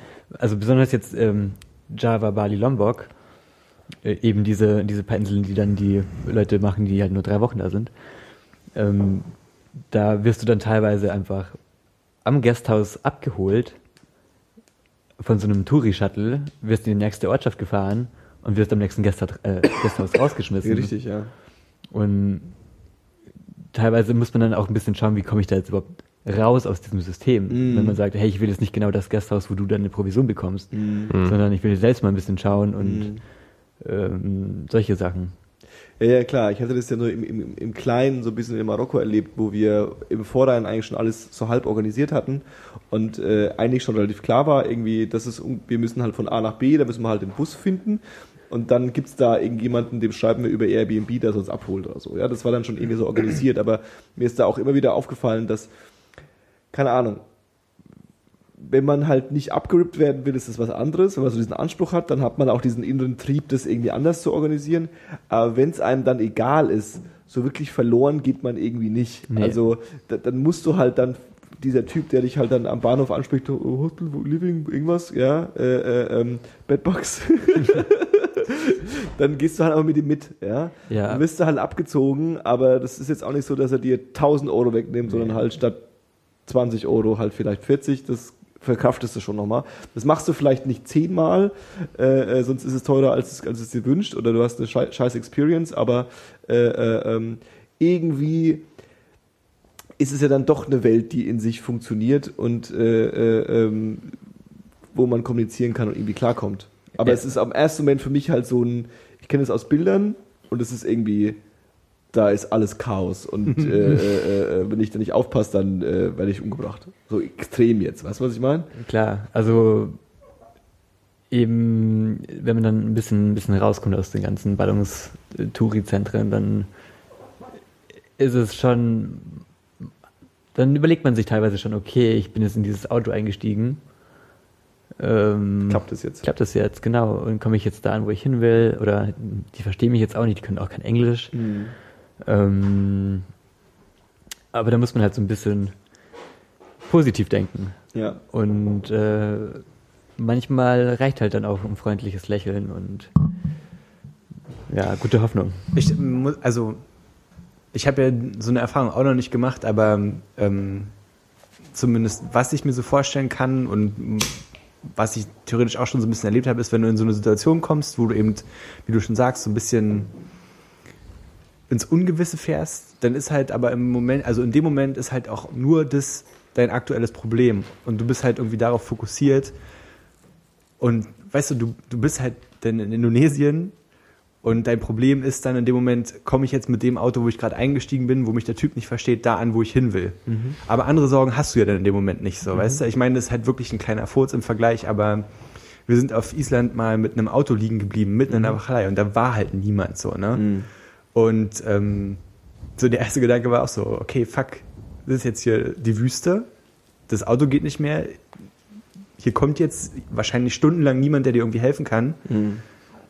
Und dann, weißt du nicht, dann fängst du halt an, mit der Situation umzugehen. Und dann gehst du halt das Auto durch und was ist kaputt und was kann man selber reparieren und zwei Stunden später geht das Auto wieder und du fährst halt weiter, so, Ja. weißt du? Und ich denke schon, dass man, wenn man so ein bisschen fokussierter ist und mit dem arbeitet, was man hat, dann geht es schon irgendwie. Also, Und der Witz ist, wenn du das nächste Mal mit dem Auto irgendwo rumfährst, äh, ähm, dann denkst du dir, ja mein Gott, ich bin jetzt hier im Auto, das krieg ich schon hin und wenn es liegen bleibt, davon geht die Welt jetzt auch nicht Eben, unter. Also eben. sobald du die, die, die Situation irgendwie einmal gelöst hast, bist du schon wieder ein bisschen so, äh, stehst so ein bisschen drüber. Ob das jetzt richtig ist oder falsch ist, ist eine andere, aber die Sorge ist so ein bisschen weniger geworden. Und Mhm. wenn ich irgendwie acht Wochen unterwegs bin, wenn ich irgendwie zwei Wochen unterwegs bin, dann hast du schon wahrscheinlich extrem viel weniger Man wird Äh, gelassener auf jeden genau. Fall. Ja. Wollte ich auch gerade sagen. ne? Also du löst auch Probleme einfach mit einer gewissen oder mit einer Ruhe, die du einfach nicht hast, wenn du bloß vier Tage unterwegs bist. Ne? Weil alles ist schon mal in irgendeiner Form passiert oder du hast es schon mal gehört. Und du weißt eben, wie äh, Paul gerade schon meinte, du weißt halt auch, dass die Welt davon nicht untergeht. Ne? Und dann wenn will du nicht ich- gerade in den Vulkan fällst oder ich so. will das halt auch ähm, zum Beispiel jetzt Tobis Experience gar nicht schmälern oder so, aber ich denke, dass da eben auch ein Vorteil ist, dass Chriso ja schon ein, zwei Mal in Südostasien unterwegs war und vielleicht den einen oder anderen Haken schon kennt. So. Also was ich Ja. sehr- Oder war war, oder war Chriso nur zu Fuß? Nee, nee, nee. nee, auf keinen Fall. Aber ähm, was vor allem sehr hilfreich war und wahrscheinlich, das unterscheidet jetzt auch unsere Zeit von vor zehn Jahren, wir haben halt zum Beispiel das Handy, das Ja. jetzt gar nicht unbedingt, ähm, äh, wir hatten auch kein Internet so mobil, außer halt, wenn wir irgendwo im, im, im Gasthaus WLAN hatten. Äh, aber es gibt eine nette App, die heißt Maps.me. Da kann man sich, wenn man mal Internet hat, die ganze indonesische Straßenkarte runterladen. Und dann kann man die halt auch offline benutzen mit GPS-Signal. Und Ja. die ähm, hat uns zum Beispiel durch etliche ähm, äh, Scooter-Trips geleitet. Ja. Ja. Oder man kann dann auch, wenn man mal irgendwie in einem Auto gelandet ist und man weiß halt ungefähr, wo das Ziel ist und dann checkt man halt mal kurz, okay, fahren wir grob in die, in die, die richtige Richtung. richtige Richtung und, und passt das alles. Also das ist auf jeden Fall eine App, die möchte, also vielleicht möchten die uns ja auch sponsern, keine Ahnung. Was, aber das ist tatsächlich eine App, also Maps.me, die ich wirklich jedem ans Herz legen kann, der irgendwo unterwegs ist. Egal wo auf der Welt. Ne? Weil, wie Tobi schon meinte, ne, wir hatten halt Punkte, wo wir einfach mitten in der Walachei standen und wie gesagt, ist die Straßenbeschilderung einfach teilweise sehr, sehr, sehr schlecht. Ne? Und wir sind auch ein paar Mal falsch gefahren und mussten dann wieder zurück und, und, und. Aber eben durch so eine Sachen weißt du wenigstens ungefähr, wo du bist. Ne? Und die Gemeinsamkeit, also dass man das nicht alleine macht, sondern dass man halt irgendwie zu zweit oder in der Gruppe ist, da gibt man sich dann auch ein bisschen Halt und das ist irgendwie alles okay. Und dann, wenn man halt jetzt gerade so angestrengt ist und genervt ist und dass man jetzt gerade nicht klarkommt und jetzt gerade keinen Bock hat, nochmal irgendeinen so einen blöden Typen zu fragen, dann geht halt der andere kurz hin. Also man kann sich Ja. da wahrscheinlich auch irgendwie Da, also das zu zweit oder zu mehr, mehr Leuten reisen ist auf jeden Fall sehr, sehr zu empfehlen, würde ich sagen. Äh, Hätte es mich jetzt im Nachhinein oder auch währenddessen habe ich mir schon öfter mal Gedanken äh, gemacht, so hey, wie wäre es mal alleine unterwegs zu sein? Aber im Endeffekt ge- geteiltes Leid ist halbes Leid. Definitiv, und, ja. Und, Das nimmt sehr viel Stress aus der Sache Genau. einfach raus, wenn du irgendwie weißt, dass du zusammen in der Scheiße steckst. Ne? und genauso sind die Freuden, die man hat, halt geteilte Freuden doppelt so geil. Mhm. Und ähm, man ähm, motiviert sich halt gegenseitig viel. Man muss halt natürlich auch viele Kompromisse schließen, aber die sind dann oft sehr, sehr produktiv. Mhm. Ähm, wenn ich jetzt zum Beispiel allein unterwegs wäre, würde mir wahrscheinlich sehr, sehr oft irgendwie so diese, diese Eigeninitiative überhaupt fehlen, zu sagen, hey, ich schaue mir jetzt das an oder Ja. ich steige auf den Vulkan und so Ja. weiter. Ja. Ähm, kann man sich bestimmt auch abtrainieren oder das vergeht nach der Zeit, aber ich denke mal, zu zweit kann man sich da so sehr, sehr viel Mhm. geben. Muss ich auf jeden Fall so unterschreiben, auch als jemand, der wirklich schon alleine irgendwie gereist ist. Ne? Du hast halt dann oft, du, ja, also du motivierst dich nicht gegenseitig. Ne? Ja. Du hast allein dann das Gefühl, okay, vielleicht mache ich heute einfach mal so Day off und lese einfach die ganze Zeit. Nur du hast halt niemanden, der dir irgendwie da reinredet und machst das dann einfach.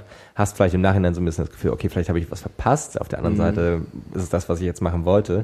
Wenn du über so ein bisschen diesen ähm, Leistungsdruck ist das falsche Wort, aber du hast halt so ein bisschen diesen Druck ja auch ein cooles Erlebnis zusammen zu haben Ja. und eben so Kompromisse zu finden, ist halt echt ein relativ guter Motor. Ne? Also ich hatte zum Beispiel, wo ich alleine unterwegs war jetzt in, bei meinen paar Reisegeschichten, war ich wirklich selten mit dem Roller unterwegs. Dann, ne, eigentlich gar nicht. Also es sei denn, die, äh, der Kontext hat das so ein bisschen gefordert, wenn du in einem Ort bist, wo das Einzige, was du halt sehen kannst, mit dem Roller erreichbar ist. Ne, aber ähm, das war bei uns halt überhaupt kein Problem. Mhm. Ne? Also das hat äh, ziemlich gut funktioniert, zwei Monate, muss ich auch an dieser Stelle nochmal sagen. Ähm, um unsere kleine Rundreise äh, äh, abzuschließen, dann wir kommen auch Richtung Ende schon fast, oder? Naja, Also jetzt Ja, was die, meinst, du die, meinst du die Stadtende auf Flores? Die gibt's da nämlich auch. ja. Also ich würde jetzt, ähm, vielleicht haben wir auch ein bisschen Zeitnoten. Nö, überhaupt nicht. Ähm, ähm, Ich würde gerne das Tauchen nochmal genau, das Tauchen vor allem und das Beste war. und die Insel Flores würde ich ganz gerne noch besprechen. ja, schieß mal los am Tauchen. Muss man nämlich ganz kurz nochmal dazu sagen, also zumindest ging's mir so, ähm, von diesen, was haben wir gesehen, äh, ne, vier, fünf, sechs Inseln, ähm, fand ich tatsächlich äh, Sumatra ziemlich cool und eben Flores, ne, da war- waren wir jetzt noch nicht. Aber das ist sozusagen die letzte Insel dann auf unserem Trip gewesen. Und ganz im Osten eben diese christliche Insel. Aber ich wollte ja auch nicht das Wasser weggraben hier. Also äh, just go for Äh, it. Ja, wir könnten ein bisschen den Bogen spannen, indem wir sagen, okay, wir haben auf den Gillis unseren Tauchschein gemacht. Das waren dann quasi, man macht dann vier Tauchgänge, davor ein paar Pool-Sessions und muss dann einen Test machen und dann hat man seinen Tauchschein. Und dann darf man bis auf 18 Meter tauchen gehen. Und ähm, das war schön und gut da und dann waren wir aber immer weiter Richtung Osten, kommt dann eben ähm, der Komodo-Nationalpark. Und das, der besteht im Prinzip aus zwei im Vergleich kleine Inseln, aber große Inseln, äh, Renscha und Komodo. Und die sind eben zwischen Sumbawa und Flores. Und äh, der Komodo-Nationalpark ist vor allem bekannt weltweit wegen den ähm, Komodo Dragons, also diese Warane, die bis zu drei Meter oder noch größer werden. Und auch gerne Menschen fressen. Hm, Ich glaube, der letzte, der gefressen wurde, war ein äh, unvorsichtiger Schweizer in den 70ern. Das ist äh, die, die, die Geschichte, die immer noch zirkuliert, Immerhin. dass er aufgefressen wurde von Also den komodo die- Varanen, aber hey. Die Viecher sind auf jeden Fall sehr interessante Lebewesen von Mhm. der ganzen äh, Biologie her. Habt Ähm, ihr welche gesehen? Ja, wir haben welche gesehen. Ähm, aber ich, was, was eigentlich so das Geile an dem Nationalpark war, ähm, der gilt halt weltweit als einer der besten Tauchspots. Und das liegt daran, dass im Prinzip der Indische Ozean ähm, und der ja, Pazifische Ozean, also nicht wirklich, weil halt eigentlich noch mehr dazwischen liegt, weil da noch die nördlichen indonesischen Inseln kommen. Auf jeden Fall gibt es da sehr krasse Strömungen. Und die Strömungen bringen ähm, ja Na Nahrung im Prinzip. Und Mhm. dort hast du mit die höchste Biodiversität äh, der Welt im Ozean. Mhm. Und ähm, deswegen ist das Ganze so spannend. Und die Korallen dort sind phänomenal. Und ähm, die meisten Dive-Sites sind anspruchsvoll, eben wegen den Strömungen. Ähm, das muss man auch erstmal lernen. Wir hatten jetzt da unsere ersten Erfahrungen damit. Ähm, und wir waren dort bei einer Dive-Site, die hieß Batu Bulong. Und die gilt dort vor Ort als Highlight auf jeden Fall und ist auch äh, einsteigerfreundlich, was ganz gut ist. Deswegen konnten wir es halt auch mitmachen. Und ja, wir sind da abgetaucht und das war, war phänomenal. ist halt so ein bisschen so, als ob du in einem Aquarium abtauchst. Ne? Also Sichtweiten bis zu 20 Meter, was wir dann auch hatten. Alles ist unglaublich bunt. Es gibt eine Milliarde Fische um dich rum sozusagen. Dann hast du halt noch größere äh, Wasserlebewesen, irgendwelche riesigen Oktopusse, Schildkröten, was weiß ich nicht. Ne? ist alles ein bisschen wie bei Findet Nemo letzten Endes. Wollte ich gerade ne? sagen. Ja, ja, also Wollte nicht sagen, aber ich. Clownfische gibt's auch. ja, ja, Hey. ohne Ende. Habt ihr einen Hai gesehen? Ja. Yes. Yes. Was für ein? Äh, einen äh, klassischen Schwarzspitzenriffhai haben wir gesehen. Schwarzspitzenfischfrei. Schwarzspitzenriffhai, ja. Wie groß, ist, wie, groß ist, wie groß ist der? So weiß wie, nicht, wie so ein Orang-Utan. An, äh, so, wie, so wie Paul etwa. ähm, Ein, ho ein horizontaler Paul. na, für ander, anderthalb bis zwei, keinen Hörer, weiß wie, wie gut Paul ist.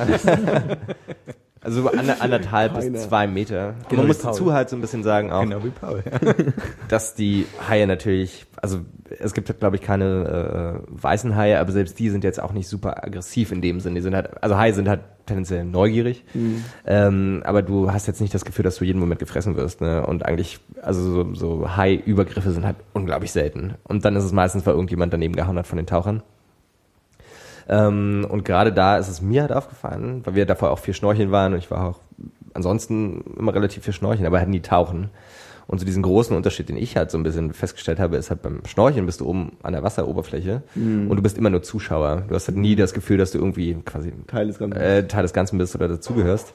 Ähm, dementsprechend reagierst du halt auch ganz anders auf irgendwie Gefahren. Ne? Also ich habe irgendwie so ein, zwei Mal so Wasserschlangen gesehen, die auch relativ giftig sind, aber die machen halt auch nichts. Trotzdem gehst du halt auf Abstand. Ne? Und sobald du am, quasi dann einmal unten bist auf, was weiß ich, irgendwas zwischen 10 und 20 Metern, bist du halt Teil dieser ganzen Geschichte und alles schwimmt um dich rum. Und alles ignoriert dich so ein bisschen, schaut halt vielleicht mal, das war's aber auch schon. Und du gehst halt einfach, weil du mehr das Gefühl hast, dabei zu sein, gehst halt auch teilweise gefährlich nah ran, würde ich sagen, äh, an, was weiß ich, irgendwelche Feuerfische oder Moränen, die in irgendwelchen Felsspalten hängen. Oktopusse, Schildkröten, name it. Äh, also es gibt halt krasse Biodiversität und überall, wo du hinguckst, gibt's halt irgendwas zu sehen einfach. Ne? Mann.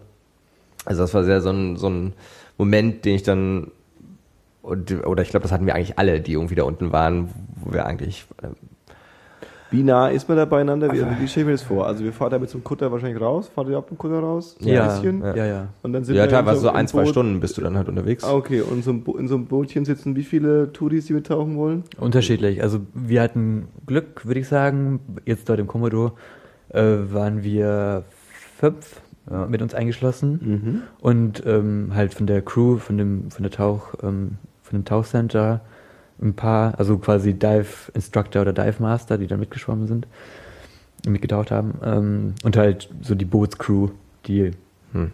Der der Captain und seine seine Mann. Aber du hast, du hast dann halt öfter, also es gibt natürlich auch, oder wenn du Pech hast und du landest auf einem Boot, was ein bisschen größer ist, sozusagen. Ich meine, du suchst es dir natürlich aus, klar. Ja. Ähm, aber es kann halt auch passieren, dass es irgendwie vier, fünf Teams, a fünf Leute gibt. Ne? Okay. Also so 20, irgendwas um die 10 bis 20 Leute, die da tauchen wollen. Aber die einzelnen Tauchgruppen sind halt nicht größer als vier Leute plus Dive Master. Ne? Das heißt, du bist halt maximal eigentlich mit fünf, sechs Leuten unterwegs. Und die werden immer an unterschiedlichen, also teilweise in unterschiedlichen Punkten rausgesetzt, teilweise am selben Punkt und trennen sich dann aber. Ne? Das heißt, du stehst jetzt niemanden auf, dem Flo auf den Flossen. Wow. Und dann springst du ins Wasser rein oder hupst da so rein, wie, wie, wie, wie, der, wie der Dive Master so im, im, im Boot, dass du so rückwärts rein Teilweise so macht man diesen Back. Irgendwas hat er bestimmt auch einen Namen, den ich vergessen habe. Happy, Happy Bubble Backflip. Ja, oder du machst diesen Giant Stride, wo du dann im Prinzip einfach nur so reinsteigst ins Wasser. Ah, okay, okay. Und dann äh, ähm, bist du so im Wasser, bist du, also ich bin jetzt mal ein bisschen naiv, wobei ich auch wirklich wieder nicht weiß, wie es funktioniert. Dann bist du so im Wasser und dann meinst du jetzt gerade Vierergruppe, da- aber da schon ein bisschen Abstand zwischeneinander. Und dann machst du dann vorher noch deinen dein Check sozusagen. Check. Also du, das gibt ja so alles das, da, das, alles äh, da, hier sitzt drauf, da, Wasser da, da, das, da, das Paddy, Wasser, das Wasser in die Lunge funktioniert. Wasser ist da, alles klar. Also das Paddy Certified Buddy System. Ne? Also du hast immer einen Tauchbuddy quasi. Und mit Okay. dem checkst du dann halt vorher, eben, was du gerade meintest, ne? dass irgendwie alles funktioniert, die Luft funktioniert, die ganzen Riemen sind halt fest, die Gewichte funktionieren, bla bla bla bla bla. Und dann kannst du halt eigentlich ins Wasser. Und dann gehst du fast vor alleine unter. Na, also, nee, du hast eben dein, dein BCD, dein Buoyancy Control Device an. Also eine Weste. So eine, so eine Eine Art Luftweste. eine Luftweste, die du im Prinzip mit der Luft aus deinem Tank aufblasen kannst. Ah, okay. Und damit schwimmst du dann sozusagen auf der, auf der Wasseroberfläche. Und wenn du sagst, hey, wir tauchen jetzt ab, dann lässt du die Luft raus und du sinkst halt runter, weil du eben, äh, Gewichte anhast. Mhm. Und dann äh, singst du und singst und singst du. Und bevor du quasi den, den Grund erwischt, oder je nach Dive, das ist unterschiedlich, aber dann bläst du es wieder ein bisschen auf und dann hast du im Prinzip, bist du neu, neu- neutral austariert. Das heißt, du hast weder Auftrieb noch Abtrieb Mhm. und schwebst im Prinzip. Mhm. Und das ist mit das Geilste am Tauchen, dass du einfach von Trillionen Tonnen an Wasser umgeben bist, aber davon merkst du eigentlich nicht viel, Mhm. sondern schwebst im Prinzip in dieser äh, Und dann kannst du da so Welt. quasi so grob auf der waagerechten, genau, du, Genau. du, ja, du horizontalen, ich. Genau, du bist in der Waagrechten. Das ist auch sehr wichtig, damit du möglichst wenig Widerstand hast und so weiter. Und dann im Prinzip paddelst du so ganz, wenn keine Strömung da ist, dann paddelst du so ein bisschen und hast die Hände am besten irgendwie so verschränkt unter deinem Bauch und dann kannst du dir alles schön anschauen. Ah, crazy. Und dann bist du so ein bisschen unterwegs und dann siehst du so eine Moräne und denkst dir, ah, Ja, das, das, das Geile ist, bevor ich das gemacht habe, ich hatte absolut keinen Bock, solche Moränen zu sehen, weil ich die Dinger so ekelhaft finde. Wie, wie lange hat's dann gedauert beim ersten Tag? Ja, ich glaube beim ersten Tauchgang. vier Minuten oder so, bis die erste Moräne irgendwie da war. Aber so ein riesiges Monster eigentlich. Ja, und, und aber da fand ich es einfach nur noch faszinierend. Also da war überhaupt keine Angst oder, oder irgendwie ähm, Bedenken dabei. Und ja, ist absolut eine Wahnsinnserfahrung. Tauchen. Und du hast dann halt 200 Bar auf deiner Sauerstoffflasche und das reicht. Also maximal da sollst du halt eine Stunde unter Wasser bleiben. Aber je nachdem, wie schnell du und panisch du dich teilweise bewegst, äh, desto mehr Luft verbrauchst du ja auch. Ne? Also die richtigen Pros kommen dann halt auf eine Stunde. Wir sind dann irgendwie meistens irgendwie bei 40, irgendwas zwischen 40 und 50 Minuten raus. okay. Ne? Ist dann auch immer, ist dann so ein bisschen auch, dieses Gefühl ist dann immer ein bisschen doof, wenn du der Erste bist, sozusagen. Wenn raus musst? Der- der- Weil naja, dann wenn, piept's irgendwo, oder was? Dann merkst du das irgendwie. Nee, du hast, äh, also du hast ja an deiner Weste sozusagen, hast du vier Schläuche. Ne? Also das Atemgerät, ein zweites Atemgerät zur Sicherheit, falls du noch jemand anderem was, also Luft geben musst, falls, falls bei ihm irgendwas passiert.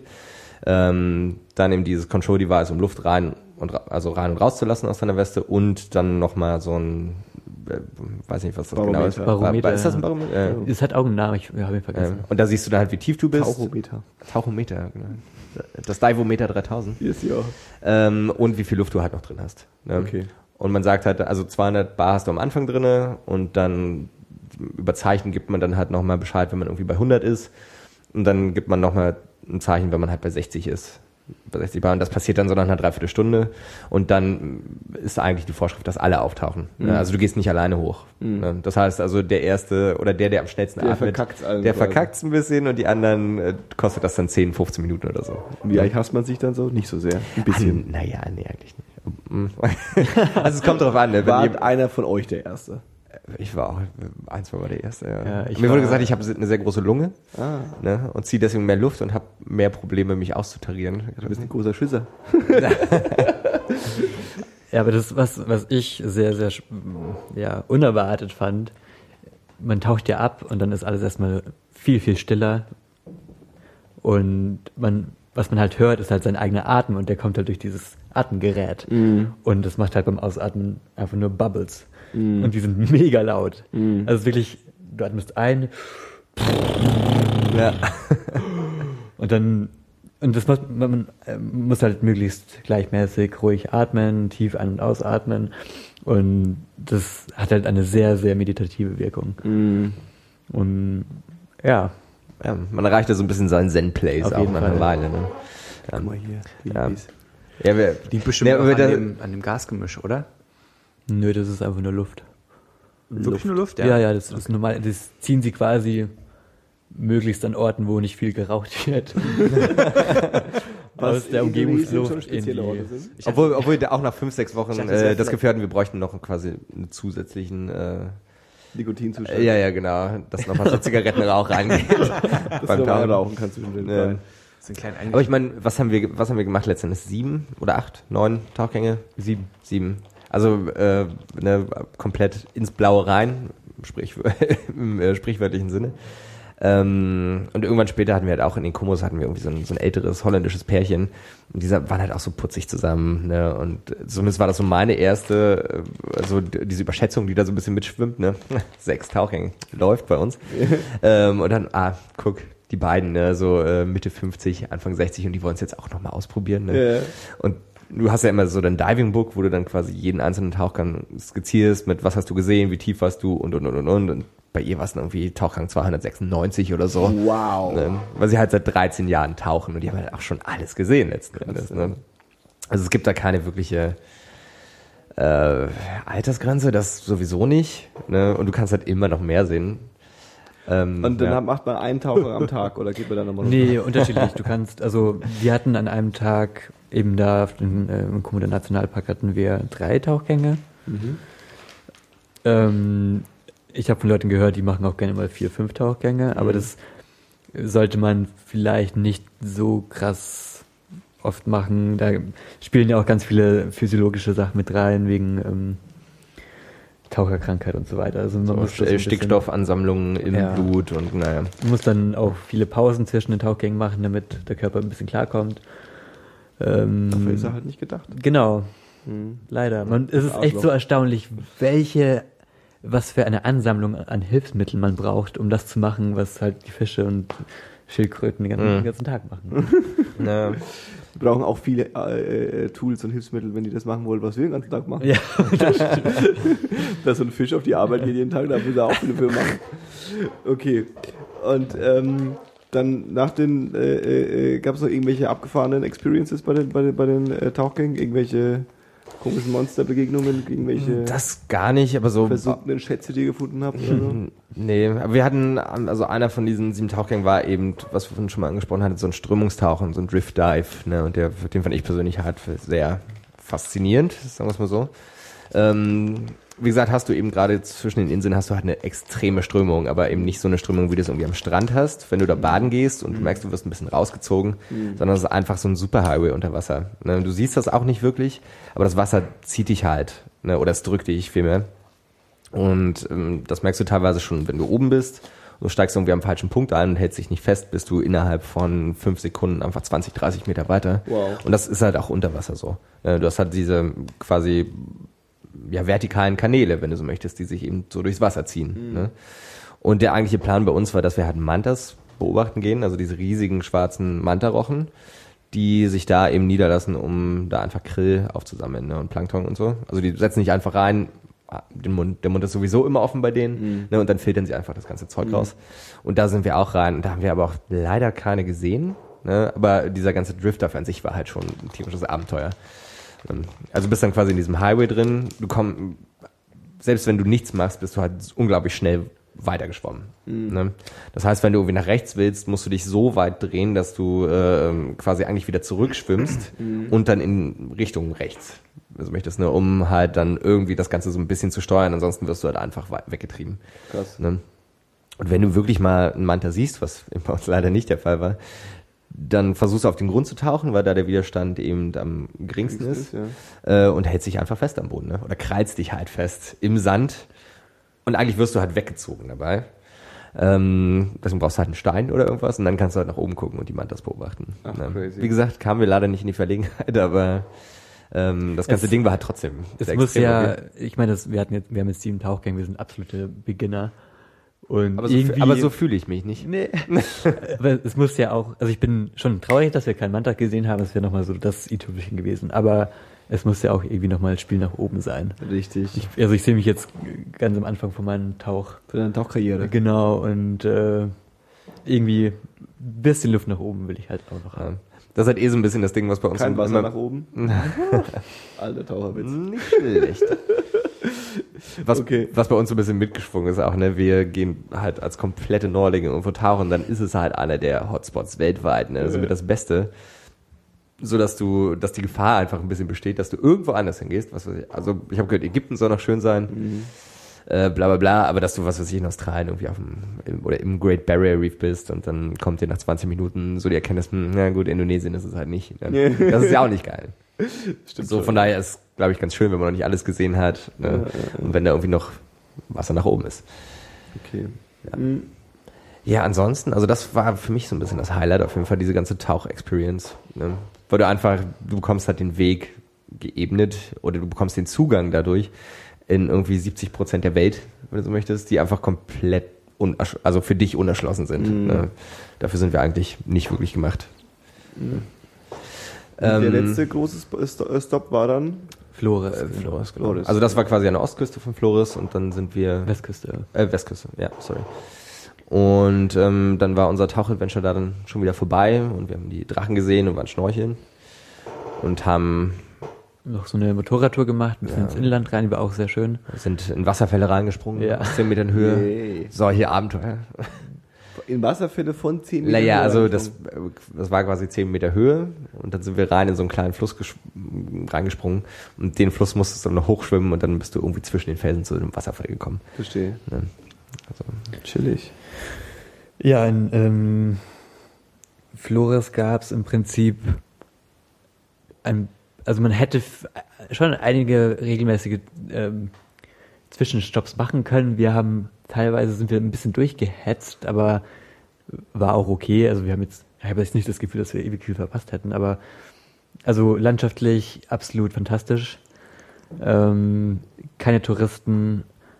Ähm, ja, man, man, man kann doch mal so das ganze indonesische Feeling aufsaugen. Mal abgesehen davon, dass es kein, kein Muezzin ist, der dich um vier umweg weckt, sondern halt ein Hahn.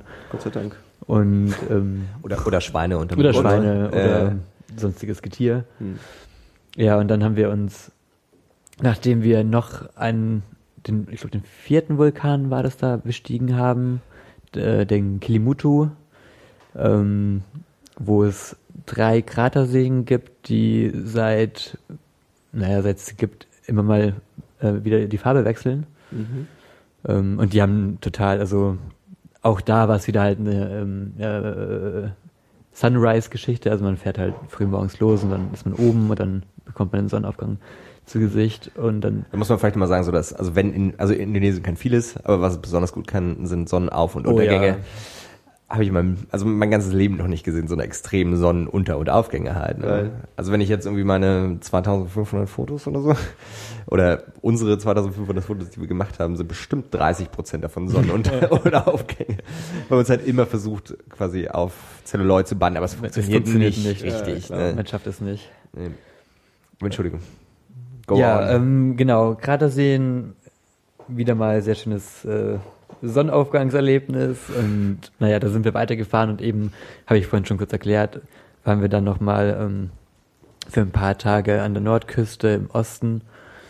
Ähm, in Momer. Momer, das ist quasi nochmal so, ein, so, ein, so eine, eigentlich, genau, es ist eigentlich die, die größte Stadt in Flores mit 75.000 Einwohnern, was halt eigentlich keine große Stadt ist.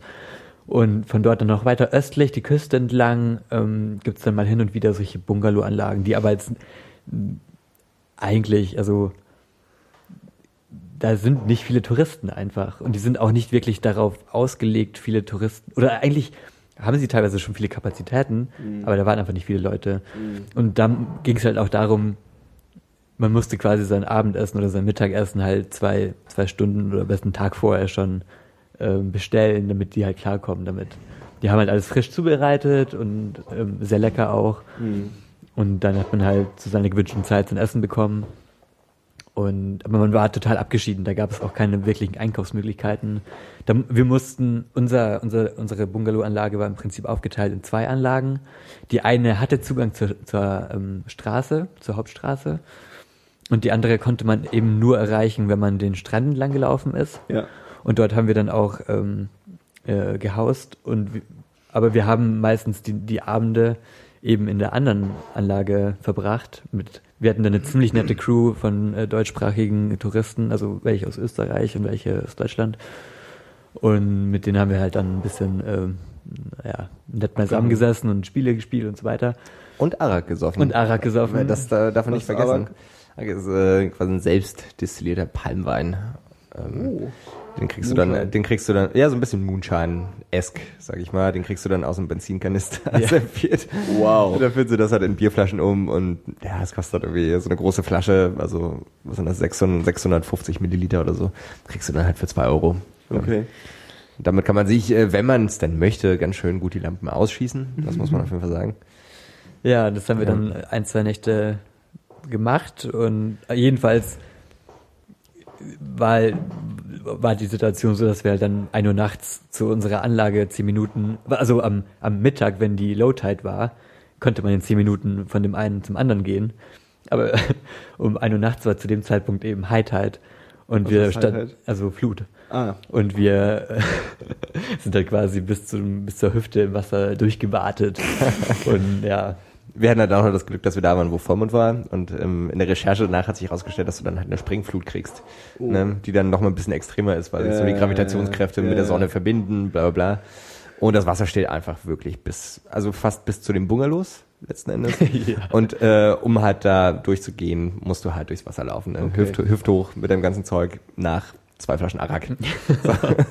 Wo du dann auch mal gut und gerne eine halbe bis dreiviertel Stunde brauchst, ne, um da irgendwie durchzulaufen. Das heißt, wir mussten dort auch ein bisschen planen, so, okay, was nehmen wir jetzt mit? Was brauchen wir denn tagsüber? Wo wollen wir überall hin? Und naja, es war halt alles nicht so, ich sage jetzt mal nicht so einfach, aber es war halt mega schön dort. Ja. Man, man hatte wirklich so das Gefühl von Abgeschiedenheit und wir waren dort auch nochmal ähm, auf so einer Schnorkeltour mit so einem äh, bisschen mürrischen Bootskapitän, der aus seinem ziemlich lauten Kutter uns äh, zu den Inseln geschafft hat.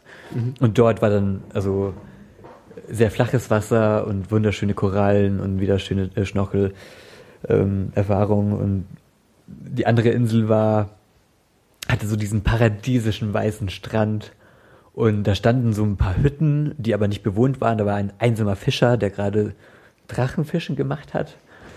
Ja, stimmt, das habe ich auch tatsächlich davor noch nie gesehen. Da wird dann, also die Angel wird nicht ausgeschmissen, sondern die Angel wird sozusagen an einem Drachen befestigt und der lässt dann halt den Drachen steigen und lässt ihn halt relativ hoch und relativ weit steigen. Ja. Und immer wenn ein Fisch dran ist, lupft er halt sozusagen den Drachen und weil der Wind relativ stark ist, zieht er halt so den Fisch raus. Ach, krass. Sozusagen. Ja. ich gedacht, hat er jetzt Drachenfische gefischt. Aber nicht Drachen gefischt. Ja. Und ja, genau, und dort haben wir dann, habe ich schon vorhin ein bisschen erzählt, haben wir dann noch diese ähm, Scooter-Tour eben zur Südküste gemacht, wo dann eben die Leute keine weißen Touristen gesehen haben seit so und so vielen Mhm. Monden. Monden. ähm, Da wurden wir dann auch noch eingeladen, ich glaube direkt am ersten oder zweiten Abend zur Erstkommunion. Wie gesagt, halt alles christlich. Geil. Und irgendwie in dem Dorf, da, das war halt kurz bevor die Schule wieder losgegangen ist. Und ähm, irgend so ein kleines Mädel hatte da Erstkommunion gefeiert und dann wurden wir eingeladen von Christopher. Ähm, war halt so ein Local Dude, der irgendwie ein bisschen im Tourismus beschäftigt ist, letzten Endes. Ähm, ja, dann haben wir halt dem Mädel, weil das halt so üblich ist, Geld gegeben. Ne? Wie das halt bei uns bei der Jugendweihe ist letzten Endes. Ne? Oder halt auch bei der Erstkommunion Ja. äh, und wurden dafür halt bis, bis zur Oberkante abgefüllt mit diesem Arak-Zeug. ne? also die sie- ganze, die ganze Party an sich war so absurd. Okay, Ja. nochmal ganz, ganz langsam, um das nochmal ganz kurz in Worte zu fassen. Ihr wart auf einer indisch, äh, indonesischen Erstkommunion. ja, sozusagen. ich wollte es nur mal so nochmal Ja, ja. formuliert haben. Also das Ganze hat sich so ein bisschen angebahnt, nämlich auf unserer ähm, Reise durch Flores hat man schon in den ganzen Ortschaften an jedem zweiten Haus äh, Türme, also da wäre jeder Berliner Club neidisch, Türme an Musikboxen, Anlagen, auf, Soundsystem. auf, Soundsysteme, genau, aufgetürmt. Ja. Und ich habe mich schon die ganze Zeit gefragt, ist das, also was geht denn da eigentlich ab? Ja. Ist es jetzt immer so? Techno-Party oder Ja, keine Ahnung. Dann hat sich halt irgendwann rauskristallisiert, dass es eben viele Kinder. Party, verstehe. Genau. Und Aber der Witz ist halt, die Kinder feiern jetzt nicht Nee. wirklich. Ne? Das ist so alles, das wirkt zumindest von außen so ein bisschen nach einem Vorwand, mal ordentlich wieder einen wegzubechern. Ja. und Ähm, unendlich laute Musik dabei zu hören. Ja. Ja, und wir wurden eben eingeladen und hatten zuerst auch gar, gar nicht so wirklich Lust, weil wir, weiß ich gar nicht. Und dann kam extra nochmal ähm, einer, der bei uns im Bungalow auch gearbeitet hat und Are you coming? Und dann, Ja. Ich meine, hier in Berlin ist es ja so ein bisschen so, oder hier in Deutschland, wenn irgendjemand sagt, hey, ich habe da noch eine Party, wenn ihr noch vorbeikommen wollt, äh, wäre cool, würde ich mich freuen. Und dann ist halt die Standard, aber ja, gerne, aber schauen wir mal. Ja. Bla bla. Ja, Ne, wenn du da halt sagst, ja, wir kommen, dann heißt das nicht zwingend, dass du kommst. Genau. Ne? Und da saßen wir halt dann noch irgendwie in unserer Anlage da, und bei unseren Bungalows und haben noch gegessen und dann kam halt extra nochmal irgendwie diese zwei Kilometer zu Fuß zurück und meinte, uh, are you guys coming? Or, uh, what do you think when you're coming? Uh, Und dann hatten wir halt so ein bisschen die Verpflichtung auch tatsächlich da Okay, aufzutauchen. okay, Haben es dann halt auch gemacht. Und Dann seid ihr da auf irgendein so auf so Privathäuschen. dann Local Rave. Local Rave. Local Also. Was, Also mit- kann ich mir das vorstellen? Wie viele Leute waren da am Start? was zwischen 50 und 50 100? würde ich sagen. Und ihr stand einfach zwischendrin. Ab und zu kamen auch mal so Gangs von so Halbstarken an, die dann mitgemacht haben. Und also es hat geschwankt, die, die Zahl an Leuten. Das sind halt, also alle tanzen, ne? Also alle Männer. Die Frauen sitzen halt am Rand oder sitzen Habt halt in ihrem, mitgetanzt? Na klar. mussten wir. Wir haben schon mitgetanzt, klar. Natürlich. Aber es war halt auch so witzig. Also die, die stellen sich dann gegenüber und äh, machen halt so tra äh, traditionelle Tänze, aber halt so ganz fürchterlicher indonesischer Pop-Elektromusik ja. irgendwie. Ne? Und dann hast du halt auch so klassische Tänze, wie so zwei Schritte vor, zwei Schritte zurück, drei Schritte rechts und so, so ein bisschen Line-Dance-mäßig.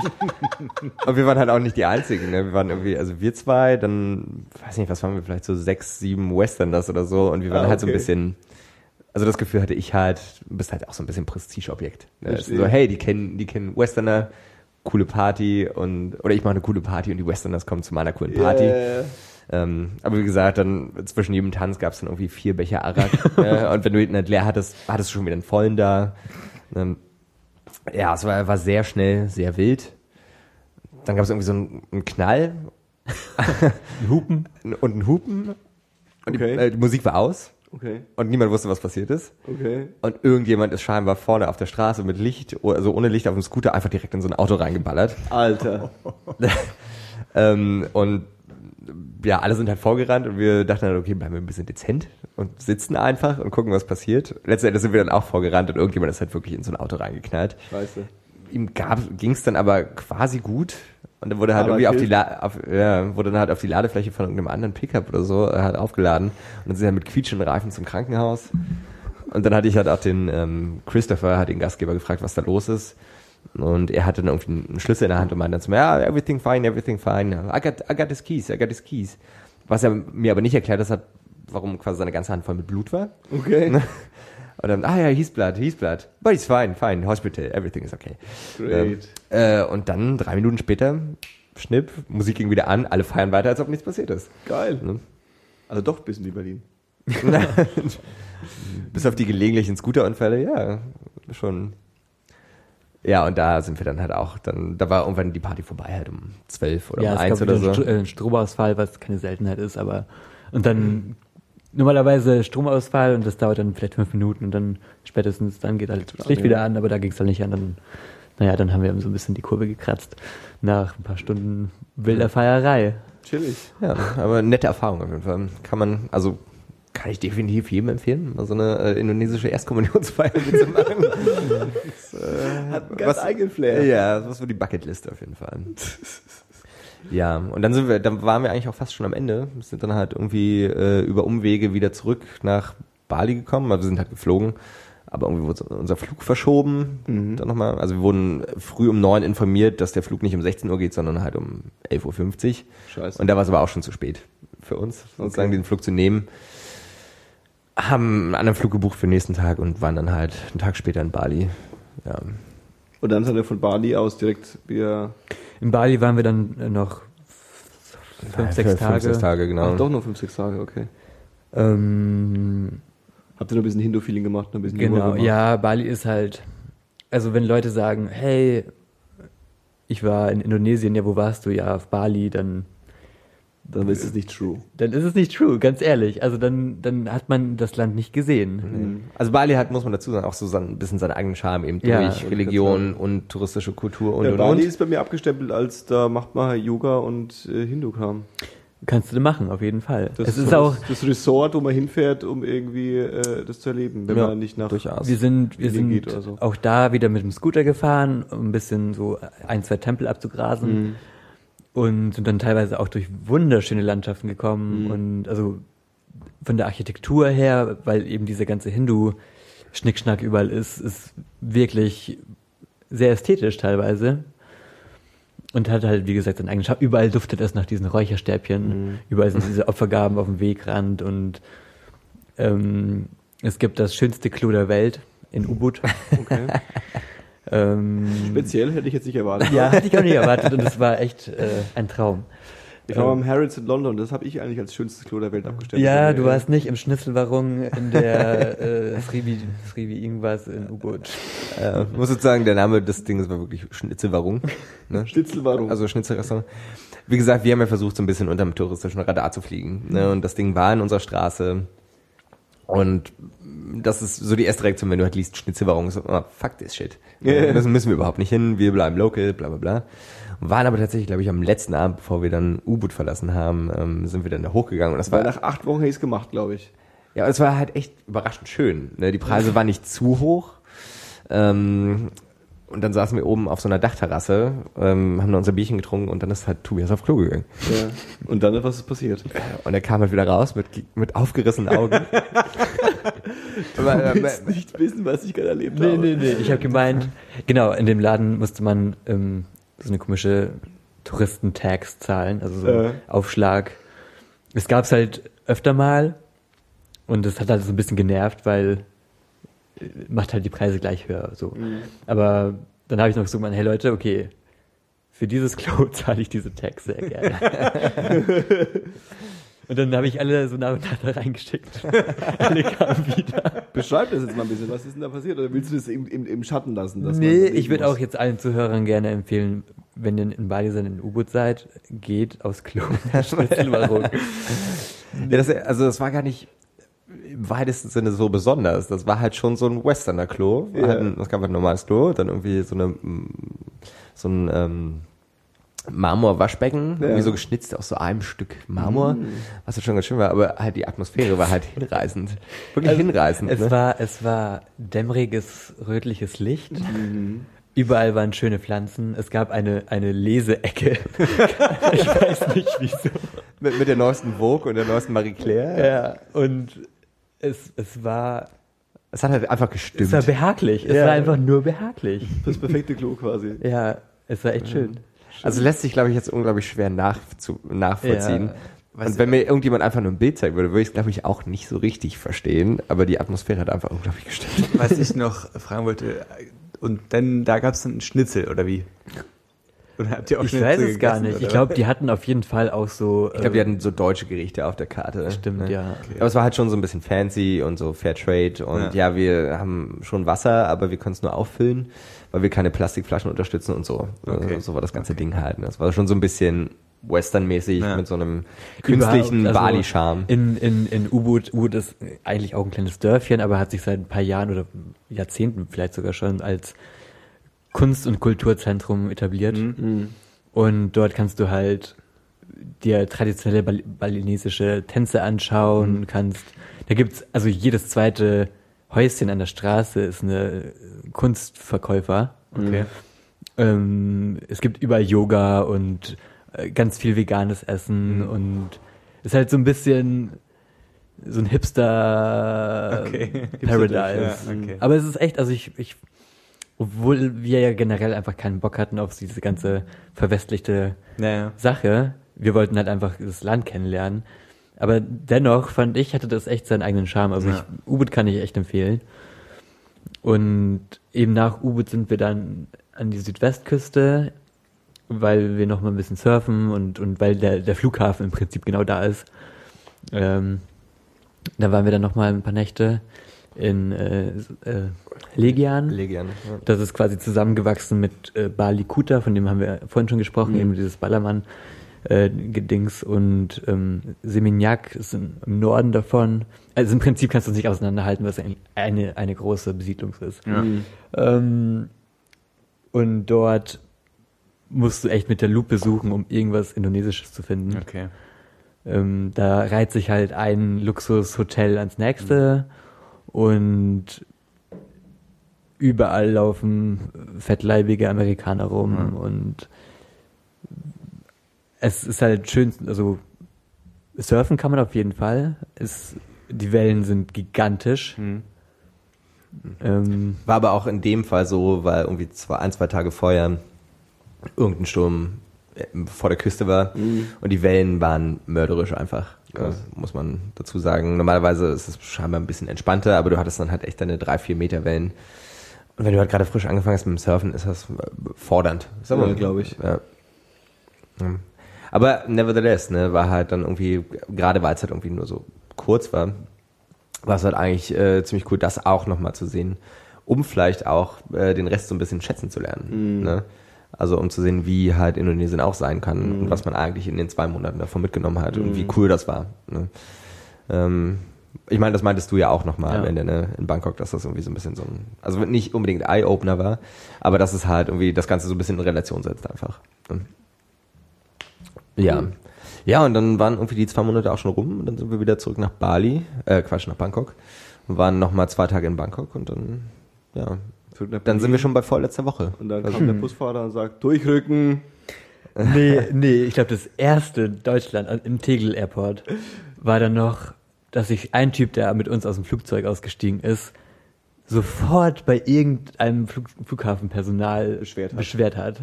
Dass der Flug zu spät Nee, weil irgendwas zu langsam ging. Und dann, oh, es geht jetzt schon los. ja, ja, das war dann schon wieder eine volle Klatsche. Auf je, dann war es natürlich auch gefühlte 40 Grad kälter. Und äh, Aber ihr habt es überstanden und seid wieder da oder seid ihr hängen geblieben? Also ich hatte ehrlich gesagt noch gar nicht so viel Zeit, alles aufzuarbeiten. Gerade eben war es eigentlich eine gute Möglichkeit, nochmal alles. Revue passieren. ähm, weil für mich ganz viel neue, ganz viel neuer Alltag eigentlich angefangen hat und ähm, ist auch gut so. Also ich bin wieder komplett da und eigentlich fühlt sich alles sehr, sehr, sehr vertraut an, sofort. Also es hat keine zwei Tage gedauert, wo Ja, ja. Da, ich hatte nirgendwo so das Gefühl, okay, Moment mal, das passiert gerade wieder das erste Mal seit zwei Monaten, sondern es war einfach, hey, das war eigentlich gestern. Ja, ja, verstehe ich. Ja. Ja, cool. Ähm, also ich brauche nicht fragen, ob Indonesien die Reise wert war, weil das habt ihr, glaube ich, mir jetzt in zwei Stunden und 52 Minuten erklärt. Uh. haben, wir- wir, boah, das äh, definitiv, äh, longest äh, 1024 so far, oder? Nee, glaube ich nicht. Ich glaube, die äh, anderen, äh, wir hatten schon mal drei Stunden, das war, glaube ich, ähm, Auch äh, Südostasien, bin mir nicht sicher. Hm. Äh, ja. Wir Ähm, müssen aufpassen, ne? Nach drei Stunden verwandeln wir uns in Kürbis zurück. Mhm. ähm, äh, okay, jetzt, ich brauche nicht Weil, weil so ein kleines Joe. Rogan-Zitat, Ähm, sorry. Ähm, noch eine doofe Frage. Ähm, günstig? Also ist was, was, was, was ist, kann man das mal machen oder ist es irgendwie. Ähm, Ähm, ja, günstig, auf jeden Fall. Okay. Also im, im südostasiatischen Vergleich ist gerade, also gerade was Unterkunft anbelangt und was Essen anbelangt, ist es sehr günstig. Mhm. Bier tatsächlich nicht super günstig, Mhm. aber immer noch günstiger als hier in Deutschland. Ähm, aber ähm, ich war, wir haben so durchschnittlich haben wir irgendwie pro Person, dazu muss man halt sagen, dass wir natürlich zu zweit unterwegs waren. Wir haben uns immer ein Zimmer geteilt und halt auch ein Bett geteilt, hin und wieder. Also die meiste Zeit quasi. Ähm, und da zahlst du pro Übernachtung was um zwischen drei und fünf Euro. Mhm. Also die, der Gesamtpreis liegt immer so zwischen sieben und zehn Euro. Und das Essen, je nachdem, wo du halt essen gehst, liegt eigentlich auch bei zwei Euro, würde ich sagen. So 1,50 teilweise, teilweise noch ein also wenn du wirklich komplett in die, in die ähm, Local-Läden reingehst, mittags dein, dein äh, Nasi Goreng holst, dann zahlst du halt einen Euro dafür. Ähm, und wenn du halt vielleicht mal in so ein ja, Restaurant gehst, dann zahlst du zwei Euro. Hm. Und bekommst aber gigantische Portionen leckeres Essen. Okay. Also wir hatten das mh, ein, zwei Mal, wo wir es dann wirklich gesehen haben, also gerade der Unterschied zwischen äh, Verpflegung und Unterkunft sozusagen. Ne? Zum Beispiel, wo wir in äh, Sumatra noch waren, in Bukit Lawang, in diesem wirklich richtig coolen ähm, ja, Gasthaus letzten Endes, haben wir 150.000 gezahlt. Das sind also pro Nacht. Nee, ich, 100.000 ne? haben wir Oder gezahlt. 100.000 Ja. sogar, ne, genau. Und das war halt so eins mit der besten Guesthouses. Ähm, und 100.000 sind dann 6 Euro, also 3 Euro pro Person. Mhm. Ähm, haben aber alles quasi auf unsere Rechnung gehen lassen, also wa- was irgendwie Verpflegung war und waren Also da gab es ein Restaurant und wir haben da gefrühstückt und einen Abend gegessen. Okay, und okay, Bier okay. getrunken vor allem. Genau. Ne? Und da waren wir irgendwie plötzlich, es war also eine, im Vergleich eine sehr hohe Rechnung, also dass du irgendwie das fünf bis sechsfache äh, hast für die Verpflegung, Okay. wie für die Unterkunft Die eigentlich. Unterkunft. Hm, Ne? Und das passiert schnell, also das geht wirklich schnell, dann, ne, wenn du nicht aufpasst. verstehe. Äh, dein Highlight war das Tauchen, Chriso? Ähm, ja, das Tauchen und das eine haben wir gar nicht angesprochen, nämlich der sogenannte Igen. Äh, das ist halt auch nochmal ein Vulkan auf Java. Ähm, und da war es tatsächlich der Sonnenaufgang. Ach, Also das war tatsächlich der beste Aufgang. Das passiert äh, den ich- jeden Tag, das weißt du, ne? Aber, ja, aber, nicht so. nicht so. Komm, ich mache einen Spaß, Paul. Huiuiui. Ähm, ja, aber gut, das muss ich jetzt nicht ausführen. Ähm, und sonst das Tauchen, ja, genau. Beziehungsweise lässt sich ganz kurz das lässt sich ganz schwer sagen, fand ich Ja. zumindest bei den zwei Monaten, weil irgendwie alles ziemlich cool war. Also ich hatte ja auch schon ein paar andere Trips, wo es halt eindeutig negative Geschichten gab oder so negative Punkte, die irgendwie das Ganze ein bisschen schmälern können. Das hatte ich jetzt aber gar nicht in Indonesien. Okay. Ja, also es war echt Cool. Tobi, was war dein Highlight? Ähm, also bei mir war es tatsächlich so, dass eigentlich jeden zweiten Tag irgendwas passiert ist, wo ich gesagt habe, fuck, ich kann nicht mehr nach Deutschland. Mhm. Oder ich will einfach nicht mehr. Mhm. Und ähm, ich habe mich von oben bis unten in dieses Land verliebt. Mhm. Ähm, oh. Goldig. Ich Ja, find's ich weiß, okay. Aber, aber, aber zu Recht auch. Highlights. Ich Bleib finde, ruhig da. Ich find's okay. Nee, sowas nicht gemeint. Ich finde es okay, dass er sich in das Land verliebt hat. Das klingt auch ganz danach, oder? Das ist Auf cool. jeden Fall. ich konnte im Prinzip echt so viele auch Kleinigkeiten feiern und, und ähm, aber ja, wenn ich jetzt irgendwie so eine Top, Top irgendwas machen müsste, dann klar tauchen, ähm, die eine oder andere Vulkanbesteigung auf jeden Fall, Mhm. der ein oder andere Sonnenuntergang. Vergiss nicht die Affen. Die Affen, der Dschungel, der Dschungeltrack war absolut spitze. Ähm, Motorradfahren in jeglicher Ausführung war immer ein Highlight. Du willst doch nochmal hin. Klar, das, es gibt. Wir, haben- wir, wir haben den zweiten Part schon geplant, eigentlich ja, mehr oder weniger. das ne? Ding ist, wir haben ja quasi äh, Borneo, also Kalimantan, der, der indonesische Teil Borneos haben wir noch vor uns. Ähm, Sulawesi, was äh, mega untouristisch ist immer noch, aber so viel zu bieten hat anscheinend. Und immer weiter Richtung Osten dann. Die Molukken, sind Molukken auch noch ähm, Teil von Indonesien, aber ist auch nicht wirklich touristisch. Mhm. Ähm, aber mir hat's halt auch direkt wieder angefangen, so eine Woche später oder so, dass man nochmal schaut, was gibt's denn noch. Ne? Äh, Zum Beispiel Raja Ampat nennt sich das. Das ist dann irgendwie auch Richtung Osten raus, so eine Inselkette. Auf den Fotos sieht's einfach atemberaubend aus. Ne? Auch noch mal bessere Tauchspots und und und. Also das Land bietet unglaublich viel. Das ist vielleicht so ein bisschen die Quintessenz, die man Ja. mitnehmen kann. Ähm, du kannst unglaublich viel machen. Du hast eigentlich keine Langeweile wirklich. Die Leute sind super nett und das Land ist einfach unglaublich vielfältig. Ne? So dass du wahrscheinlich auch äh, fünf bis zehn Touren machen kannst und noch nicht alles gesehen hast. Ne? Was jetzt eine Sache ist, die, da hatte ich jetzt nicht das Gefühl, zum Beispiel, weiß nicht, in Kambodscha oder so. Ne? Auch ein wunderschönes Land, aber du hast das Land halt gesehen nach einer Weile. Ne? Mhm. Aber da ist Indonesien vielleicht so ein bisschen wie Indien. Ne? Einfach sehr groß, sehr vielfältig und da gibt's immer noch unglaublich viele Sachen zu entdecken. Das ist ganz spannend, weil du von äh, äh, ähm, Kambodscha und Laos äh, ähm, gefühlt ähnlich angetan warst, aber jetzt das, das wieder ein bisschen eher in den Schatten stellt, hätte ich gesagt. Es ist an, einfach anders. Anders, du ja. kannst, ich glaube, ähm, was so der große, das große Argument für Indonesien ist, dass es halt eben wirklich so vielfältig ist, aber nicht nur was Kultur und Sprache angeht ähm, oder Religion, sondern eben auch die Möglichkeiten, die du hast. Ne? Also du kannst halt immer irgendeinen Vulkan besteigen, du kannst immer mit dem Scooter rumcruisen, du kann, hast immer das Meer irgendwie in der Nähe. Das Essen ist relativ vielfältig. Ne? Das ist, glaube ich, so ein bisschen das Geheimrezept in Indonesien, dass es eben wirklich so vielfältig ist. Ne? Und so sehr viele Facetten aufweist. Ja. Also für alle Zuhörer, die jetzt immer noch zuhören, nach äh, drei Stunden, was nicht viele sein werden, aber hoffentlich ein paar, ähm, try it out. Ja? Try it out. Auf nach Oder Indonesien. wie, wie wir es gelernt haben, never try, never know. True that, true that. Das war 10, 2, 4. Heute wirklich auch mit Paul. Ja, es war wunderschön. Fand ich auch. Vielfältig auch. Pa Paul, ist so ein gut, Paul ist so ein guter Zuhörer. Das muss man einfach mal sagen. Und mit Chriso. Ja, ciao. Und mit unserem Gast und baldigen Wiedergast, gehe ich fest davon aus, Tobi. Ja, da kann ich jetzt gleich auf Indonesisch antworten, nämlich Sampai Jumpa lagi. Äh, danke. Und mir Johannes. Adieu. Tschüss. Ciao, ciao.